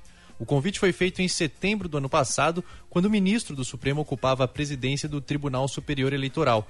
Segundo Aldo Rebelo, este foi o erro de Barroso e não se pode culpar agora as Forças Armadas pelos apontamentos apresentados ao TSE. Há uma pressão do governo em torno dessa agenda, principalmente do presidente da República, em levantar essa, essa suspeição. E diante da pressão, o que é que faz o então presidente do Tribunal Superior Eleitoral, o ministro Barroso? Vai convocar as Forças Armadas, vai envolver as Forças Armadas nesse processo. Isso não é uma atribuição do Poder Executivo. As eleições são atribuição do Tribunal Superior Eleitoral, mas ele, de forma imprudente ou ingênua, ou sabe lá por que razão, foi envolver as Forças Armadas. Se era para envolver o Poder Executivo em algo do Judiciário, ele tinha que convocar o Ministério da Ciência e Tecnologia. Eu fui ministro e sei lá que tem uma Secretaria de Informática, que cuida exatamente dessa questão cibernética. Aldo Rebelo observa que qualquer sistema cibernético pode ter fragilidades, mas não existem provas de que alguma eleição com a urna eletrônica tenha sido fraudada. Apesar de considerar legítimo o direito de Jair Bolsonaro de fazer questionamentos, o ex-ministro entende que o presidente alimenta o assunto para desviar o assunto dos reais problemas do país. A fraude pode acontecer em qualquer tipo de votação. A única fraude provada que, ou tentativa de fraude que nós tivemos na história das eleições brasileiras recentes foi no voto aberto, foi no voto escrito, foi no voto em cédula, foi na eleição do, do Brizola em 1982, eu acho, aquele escândalo da Proconsulte. Então, a, a, a, votação ela precisa de uma margem de segurança em qualquer sistema, ou na urna eletrônica ou no voto em cédula. O que eu creio é que essa confusão em torno da urna eletrônica é para desviar o assunto do preço da gasolina, do preço do óleo diesel, do preço do arroz, do preço do feijão, porque a população não está preocupada com urna eletrônica, a população está preocupada com a feira, com o dia a dia, com o posto de gasolina. Sou experiente, mas também moderno. Sou inovação, ação. Sou nacional e sou fundamental. Sou forte. Sou diversos serviços e o melhor custo-benefício. Sou parceria e credibilidade. Sou a sua tranquilidade. Souza Lima. Uma empresa líder com diversos serviços para todas as empresas. Sou tudo o que o seu negócio precisa. Grupo Souza Lima. Gente cuidando de gente, sempre. Golaço Histórias das Copas. Oferecimento Sorridentes. Tudo para você cuidar da sua saúde bucal está na Sorridentes. Sorriso de primeira e de verdade. Água Esferrier. Sua sede pede água. Sua saúde pede Esferrier. Alcalina, pH 10 e Vanádio. KTO.com. Para você que gosta de emoção. Dê seu palpite em KTO.com. Votomassa. Se tem acaba bem. E Euro 17 Crédito, o seu correspondente bancário, euro17.com.br. Um gol de Copa do Mundo. É assim que podemos definir a pintura do colombiano Rames Rodrigues na Copa do Brasil em 2014, num duelo sul-americano pelas oitavas de final da competição. O palco? Maracanã. A finalização certeira após matar a bola no peito que abriu o caminho para a classificação dos colombianos contra os uruguaios ultrapassou os limites de um gol de Copa para se tornar um gol de buscas. Eleito pela FIFA o mais bonito de 2014 privilégio para um Maracanã lotado e para Ulisses Costa, que viu e contou assim na Rádio Bandeirantes. Recolheu o lançamento, vem à frente, vem para subir de cabeça Álvaro Pereira. Ele toca a mão para a volta do meio de campo. Matou no peito, Rodrigues girou! Golaço!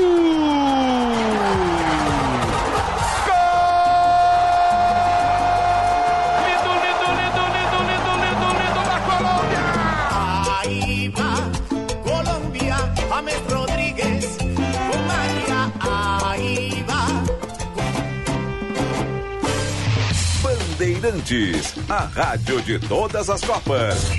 A emoção, mais uma vez, vai contagiar. Vamos rumo à Copa do Mundo da FIFA Qatar 2022. Repórter Bandeirantes. Rede Bandeirantes de Rádio. Você está ouvindo Bastidores, do, Poder, na Rádio Bandeirante. Com Guilherme Macalossi. 15 horas e 41 minutos, temperatura em Porto Alegre 17 graus e 6 décimos. Esse é o Bastidores do Poder. Nosso programa com patrocínio da Escola Superior dos Oficiais da Brigada Militar e do Corpo de Bombeiros Militar, realizando sonhos construindo o futuro. E também de Sinoscar, compromisso com você. Vamos com as informações do trânsito, mais uma rodada. Vem aí a Letícia Pelim. Serviço Bandeirantes. Repórter Aéreo. Garanta já um espaço de exposição para o seu negócio na nona edição da FBV, o maior evento do varejo no Brasil. Boa tarde, Macalossi. Boa tarde, Letícia. Do Bastidores do Poder. Tarde chuvosa em Porto Alegre, trânsito pesado em vários pontos e manifestação em frente ao Palácio Piratini. Tem bloqueio na Duque de Caxias devido a essa manifestação. Quem passa no entorno da Praça da Matriz vai encontrar os agentes da IPTC sinalizando, orientando o trânsito bloqueado na via segue ainda congestionado pela professora Anis Dias e seguindo pela Avenida Independência até a chegada na Mostardeiro. Garanta já um espaço de exposição para o seu negócio na nona edição da FBV, o maior evento do varejo no Brasil. Macalossi.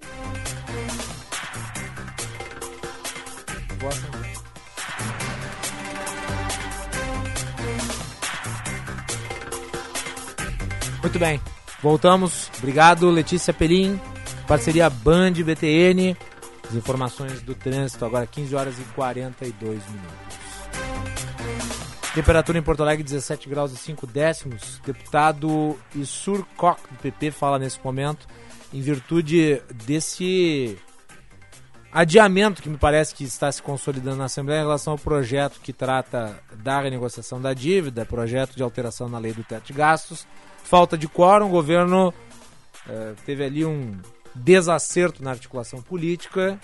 Os parlamentares estão se manifestando. Vamos ouvir Isur Koch do governo e que compreenda a dificuldade que nós temos enquanto representantes da comunidade para conseguir tirar os nossos pleitos do papel. Então eu quero saudar mais uma vez aqui os vereadores, vereadora Grace, o vereador Julinho, o Clóvis e o Locir. Que Ele está falando sobre outros assuntos nesse momento. Suir Koch do PP, não é especificamente sobre o projeto que é alvo da polêmica. A Letícia Pelim faz menção à manifestação ocorrendo em frente ao Palácio Piratini. Vamos fazer um intervalo e voltamos na sequência com mais aqui nas ondas da Rádio Bandeirantes. Conheça o curso de Direito da ESBM, com conteúdo voltado ao ingresso nas carreiras militares. O curso capacita você a ingressar numa das principais carreiras jurídicas do Estado. Saiba mais em www.esbm.org.br ou pelo telefone 51 981 47 92 42. ESBM, realizando sonhos, construindo o futuro. O lugar de cuidar do seu carro é na oficina de vantagens no serviço Chevrolet. Olha só porque vale a pena vir até aqui. Tem desconto progressivo, descontos a partir de 15% em mão de obra e peças, conforme a idade do seu veículo. Aí mais, alinhamento e balanceamento de rodas, veículos leves até 2019, só três vezes de R$ 46,63. A hora é agora. Agende sua visita na oficina de vantagens do serviço Chevrolet. Juntos salvamos vidas. O Senge convida. Participe do ciclo de palestras Reforma Trabalhista, Desafios e Perspectivas no Mundo do Trabalho. Especialistas nas áreas do legislativo, movimento sindical e da justiça debatem no Senge as consequências da reforma e as mudanças necessárias ao equilíbrio entre capital e o trabalho. É nesta terça, dia 10, a partir das 14 horas no auditório do sindicato. Inscrições gratuitas no portal. Senge 80 anos. Nosso maior projeto é você. Olá pessoal, para quem ainda não sabe, eu sou Alexandre Mota e vim te dar uma dica de ouro. O talco pó pelotense, ele que há anos vem auxiliando na higiene corporal dos gaúchos. Como você sabe, o talco pó pelotense combina a formulação moderna e a qualidade que te auxiliam no combate dos fungos e bactérias que causam os maus odores. Agora, além da tradicional, tem novas fragrâncias: mentolado, canforado e o touch. E você encontra o talco pó pelotense também na versão aerossol jato seco. Não se engane com outros do mercado. Só utilize produtos de confiança. Utilize o pó pelotense. Esse eu não abro mão. Minuto Simers. O Sindicato Médico do Rio Grande do Sul atua em prol da proteção, saúde e da valorização aos médicos, através da defesa política, jurídica, contábil, ofertas e serviços totalmente especializados aos médicos. Associe-se ao Simers e tenha qualificadas facilidades em sua vida profissional e pessoal. Ligue 51 30 27 37 37. Simers. Defender os médicos é defender a saúde. Você já reparou que a nossa casa virou escritório, sala de aula, academia, restaurante, cinema? Ao mesmo tempo, nunca estivemos tão conectados. Agora vem cá. Se o mundo mudou, por que você continua com a sua velha internet de sempre? Conheça a Blue 3, internet de alta performance, via fibra ótica com estabilidade total e 100% da velocidade contratada. Acesse blue3.com.br e surpreenda-se. Blue 3, internet all day. A chance que você esperava para comprar seu seminovo chegou. Vem aí a chance única Sinoscar. Dia 14 de maio, das 8 às 17 horas, na Sinoscar de São Leopoldo. Mais de 200 oportunidades para você sair de seminovo na hora. Além de música e diversão. Lembre-se, dia 14, na Sinoscar de São Leopoldo. Sinoscar, compromisso com você. Juntos salvamos vidas. Rádio Bandeirantes. Fechada com você. Fechada com a verdade. Você está ouvindo Bastidores, Bastidores do, poder, do Poder na Rádio Bandeirante. Com Guilherme Macalossi. 15 horas e 48 minutos, temperatura em Porto Alegre 17 graus e 4 décimos. Bastidores do Poder no ar com o patrocínio da Escola Superior dos Oficiais da Brigada Militar e do Corpo de Bombeiros Militar, realizando sonhos, construindo o futuro. E também de Sinoscar, compromisso com você. Vamos à Assembleia Legislativa, fala o deputado Giuseppe Riesgo, do Partido Novo. calamitosa que nós chegamos. E é justamente por isso que nós precisamos do regime de recuperação fiscal. É justamente por isso que nós precisamos de um ajuste nas nossas despesas, porque o Rio Grande do Sul não tem um pote mágico de dinheiro de onde as coisas saem. Nós precisamos ter a nossa despesa dentro da nossa receita. E por mais que nós tenhamos de quatro em quatro anos é, pessoas prometendo o impossível e dizendo que o Estado não precisa pagar nada de dívida com o governo federal, que já está pago, ou que não existe juros sobre juros em algo que evidentemente existe, ou que nós podemos ter irresponsabilidades fiscais constantes e gastos é, exagerados em tudo aquilo que nós achamos que podemos fazer, exatamente por esse motivo que nós chegamos na situação que nós chegamos. Exatamente por essa irresponsabilidade que nós atrasamos salários dos nossos honrados servidores públicos durante 50 meses. Exatamente por isso que nós não podemos dar nenhum tipo de aumento de gasto e investimento naquilo que é necessário. Exatamente por conta desse problema que nós temos escolas sem infraestrutura necessária para os professores poderem fazer o seu trabalho e para os alunos poderem ter uma educação de qualidade. É exatamente por isso que nós temos hospitais com problemas. E é exatamente por isso, os servidores que estão aqui na assistência, que os salários são tão ruins para os professores do nosso Estado. Porque nós gastamos demais e gastamos mal. E não acreditem, não acreditem naqueles mentirosos pessoal, que vêm fazer promessas pessoal. falsas. E não acreditem naqueles que vêm prometer o impossível. Porque, senhoras e senhores, quando as pessoas querem o impossível, somente mentirosos podem satisfazê-las. E de mentiroso a política está cheio. Nós precisamos de responsabilidade, precisamos olhar a realidade e olhar para o futuro. Sim ao teto de gastos, sim aos ajustes do teto de gastos, sim ao regime de recuperação fiscal, sim à responsabilidade, sim ao futuro do Rio Grande do Sul, podendo fazer um ajuste nas suas contas e investindo naquilo que é necessário e não jogando dinheiro pela janela e não fazendo falsas promessas, dizendo que o dinheiro falta, que o dinheiro sobra e que basta nós aumentarmos os gastos. Quem paga a conta é a população. Quem paga a conta é aquele cidadão que acorda cedo, pega o ônibus, vai trabalhar, paga altos impostos para poder arcar com os custos dessa irresponsabilidade. O Estado deve caber em si mesmo e é por isso que nós devemos ter sim o regime de recuperação fiscal e por isso que o nosso voto seria favorável se a sessão tivesse continuado na data de hoje. Muito obrigado, senhor. Manifestação obrigado. do deputado Giuseppe Resgo, da bancada do Partido Novo a favor da alteração da lei do teto. Nós aqui reproduzimos a fala do deputado Frederico Antunes, que é o líder do governo. Reproduzimos também a fala do deputado Pepe Vargas, que é um dos líderes da oposição. E agora a manifestação do deputado Giuseppe Riesgo. Uh,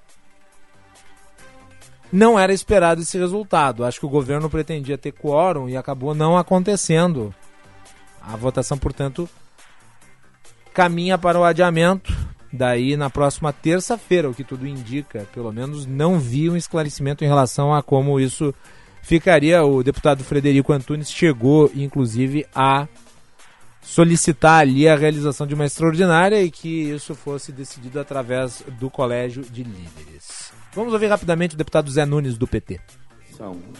O assunto central hoje aqui é este projeto que trata e que pretende selar este fato que vai amordaçar, que vai amarrar o futuro do povo do estado do Rio Grande do Sul, que é essa proposta de renegociação de dívida criminosa contra o estado do Rio Grande do Sul, que o governo federal propôs e que o governador Eduardo Leite irresponsavelmente está aceitando. Eu quero aqui explicar para o cidadão que está em casa, para você que está acompanhando a TV Assembleia, pessoal que está aqui, fazer um comparativo do que, que é esse negócio. Você imagina que o governo federal, o credor dessa dívida, é um banco, e que o Estado do Rio Grande do Sul é o cidadão ou a cidadã que tem uma dívida de anos com esse banco. E, esse, e isso é a vida comum de muitos brasileiros e brasileiras, muitos gaúchos e gaúchas. E este cidadão, ele tem várias ações judiciais contestando juros abusivos, correção abusiva desta dívida e que, sem dúvida nenhuma, ela tem um grande amparo no aspecto jurídico. Bom, e aí, esse banco chama o cidadão ou a cidadã e diz assim: Olha, eu tenho uma proposta para ti. A proposta que eu vou te fazer é a seguinte: para nós resolver essa dívida que é muito antiga, Vamos fazer assim, ó. Eu vou suspender a cobrança desta dívida por um ano. Depois tu vai começar a partir deste um ano a pagar um nono avos do valor desta dívida, de forma que em 10 anos tu vai pagar a parcela total. Neste período, essa dívida terá correção monetária, todas as atualizações dentro da normalidade, o estoque dela vai aumentar e tu terás que desistir de todas as ações judiciais que tu tens contra mim. E aí tu vai ter que organizar a tua vida. Aquela faculdade que tu está querendo. Tá aí o deputado Zé Nunes fazendo uma crítica à proposta de repactuação da dívida. E nós vamos continuar repercutindo isso, esse desacerto político que resultou no adiamento da votação. Vai ficar para amanhã. Num dia de muita correria na Assembleia Legislativa, nós tínhamos, aliás, uma entrevista com o Procurador-Geral do Estado, doutor Eduardo Cunha da Costa. Doutor Eduardo Cunha da Costa pediu para que a gente faça a entrevista amanhã. E eu estou aqui dando a informação de público, porque ele foi requisitado, inclusive, para né, suprir as necessidades jurídicas do governo em relação a eventual realização de votação através de sessão extraordinária, sempre né, a Procuradoria acaba sendo acionada nesses momentos. Então, apenas para registrar, porque anunciamos a participação dele no início do programa, uh, e vamos dar repercussão, vamos dar vazão a esse assunto ainda pela edição seguinte, por conta deste resultado que me parece não era o esperado do governo. Não foi votada a matéria por falta de quórum. Olha só, a mensagem que chegou aqui do Schneider sobre o primeiro assunto do programa, urnas eletrônicas. Ele diz o seguinte: Não existem provas de que não ocorreram fraudes no sistema atual de votação. O Schneider, sabe como é que se chama isso no mundo do direito? Se chama prova diabólica. Sabe por quê? Porque a prova é impossível. Não há como provar que não houve. Mas quem tem que provar que não houve, aliás, quem, quem tem que provar que houve é quem faz a acusação. Você não pode simplesmente assumir que não há como provar que não houve, porque você não consegue provar que houve. Ora, se você acusa, você tem que provar que houve. É a acusação que deve ser colocada sob contestação dos fatos. É, é exatamente por isso que o regime jurídico brasileiro estabelece a distribuição do ônus da prova. De acordo com essa teoria, cabe à prova quem tem que eventualmente suportá-la. No caso, o acusador. O acusador não pode dizer que aquele que diz nosso sistema até agora não registrou violação. Ele não pode simplesmente dizer, é, mas vocês não provaram que não houve. É absolutamente impossível. Uma situação que no direito é chamado de diabólico. Notem, como eles não conseguem provar que houve, então eles querem que prove que não houve. É inversão absoluta. Hã? Não, tem que se provar que houve. E não há provas de que houve. É isso. 15 horas e 57 minutos. Participe do Bastidores do Poder pelo WhatsApp 980610949. 980610949. É isso aí, nós vamos ficando por aqui, agradecendo a todos pela audiência. Juan, muito obrigado. Vamos, vamos tentar compreender o que aconteceu na sessão de hoje, na edição de amanhã, quando devemos ter aí uma situação mais clara em relação né, a Assembleia Legislativa e a falta de quórum do governo. Foi erro político? Foi algo surpreendente ao governo? Vamos debater amanhã. Juan, obrigado. Buenas tardes, muitas gracias, muito obrigado, ótima tarde, até amanhã. Hasta la vista, baby.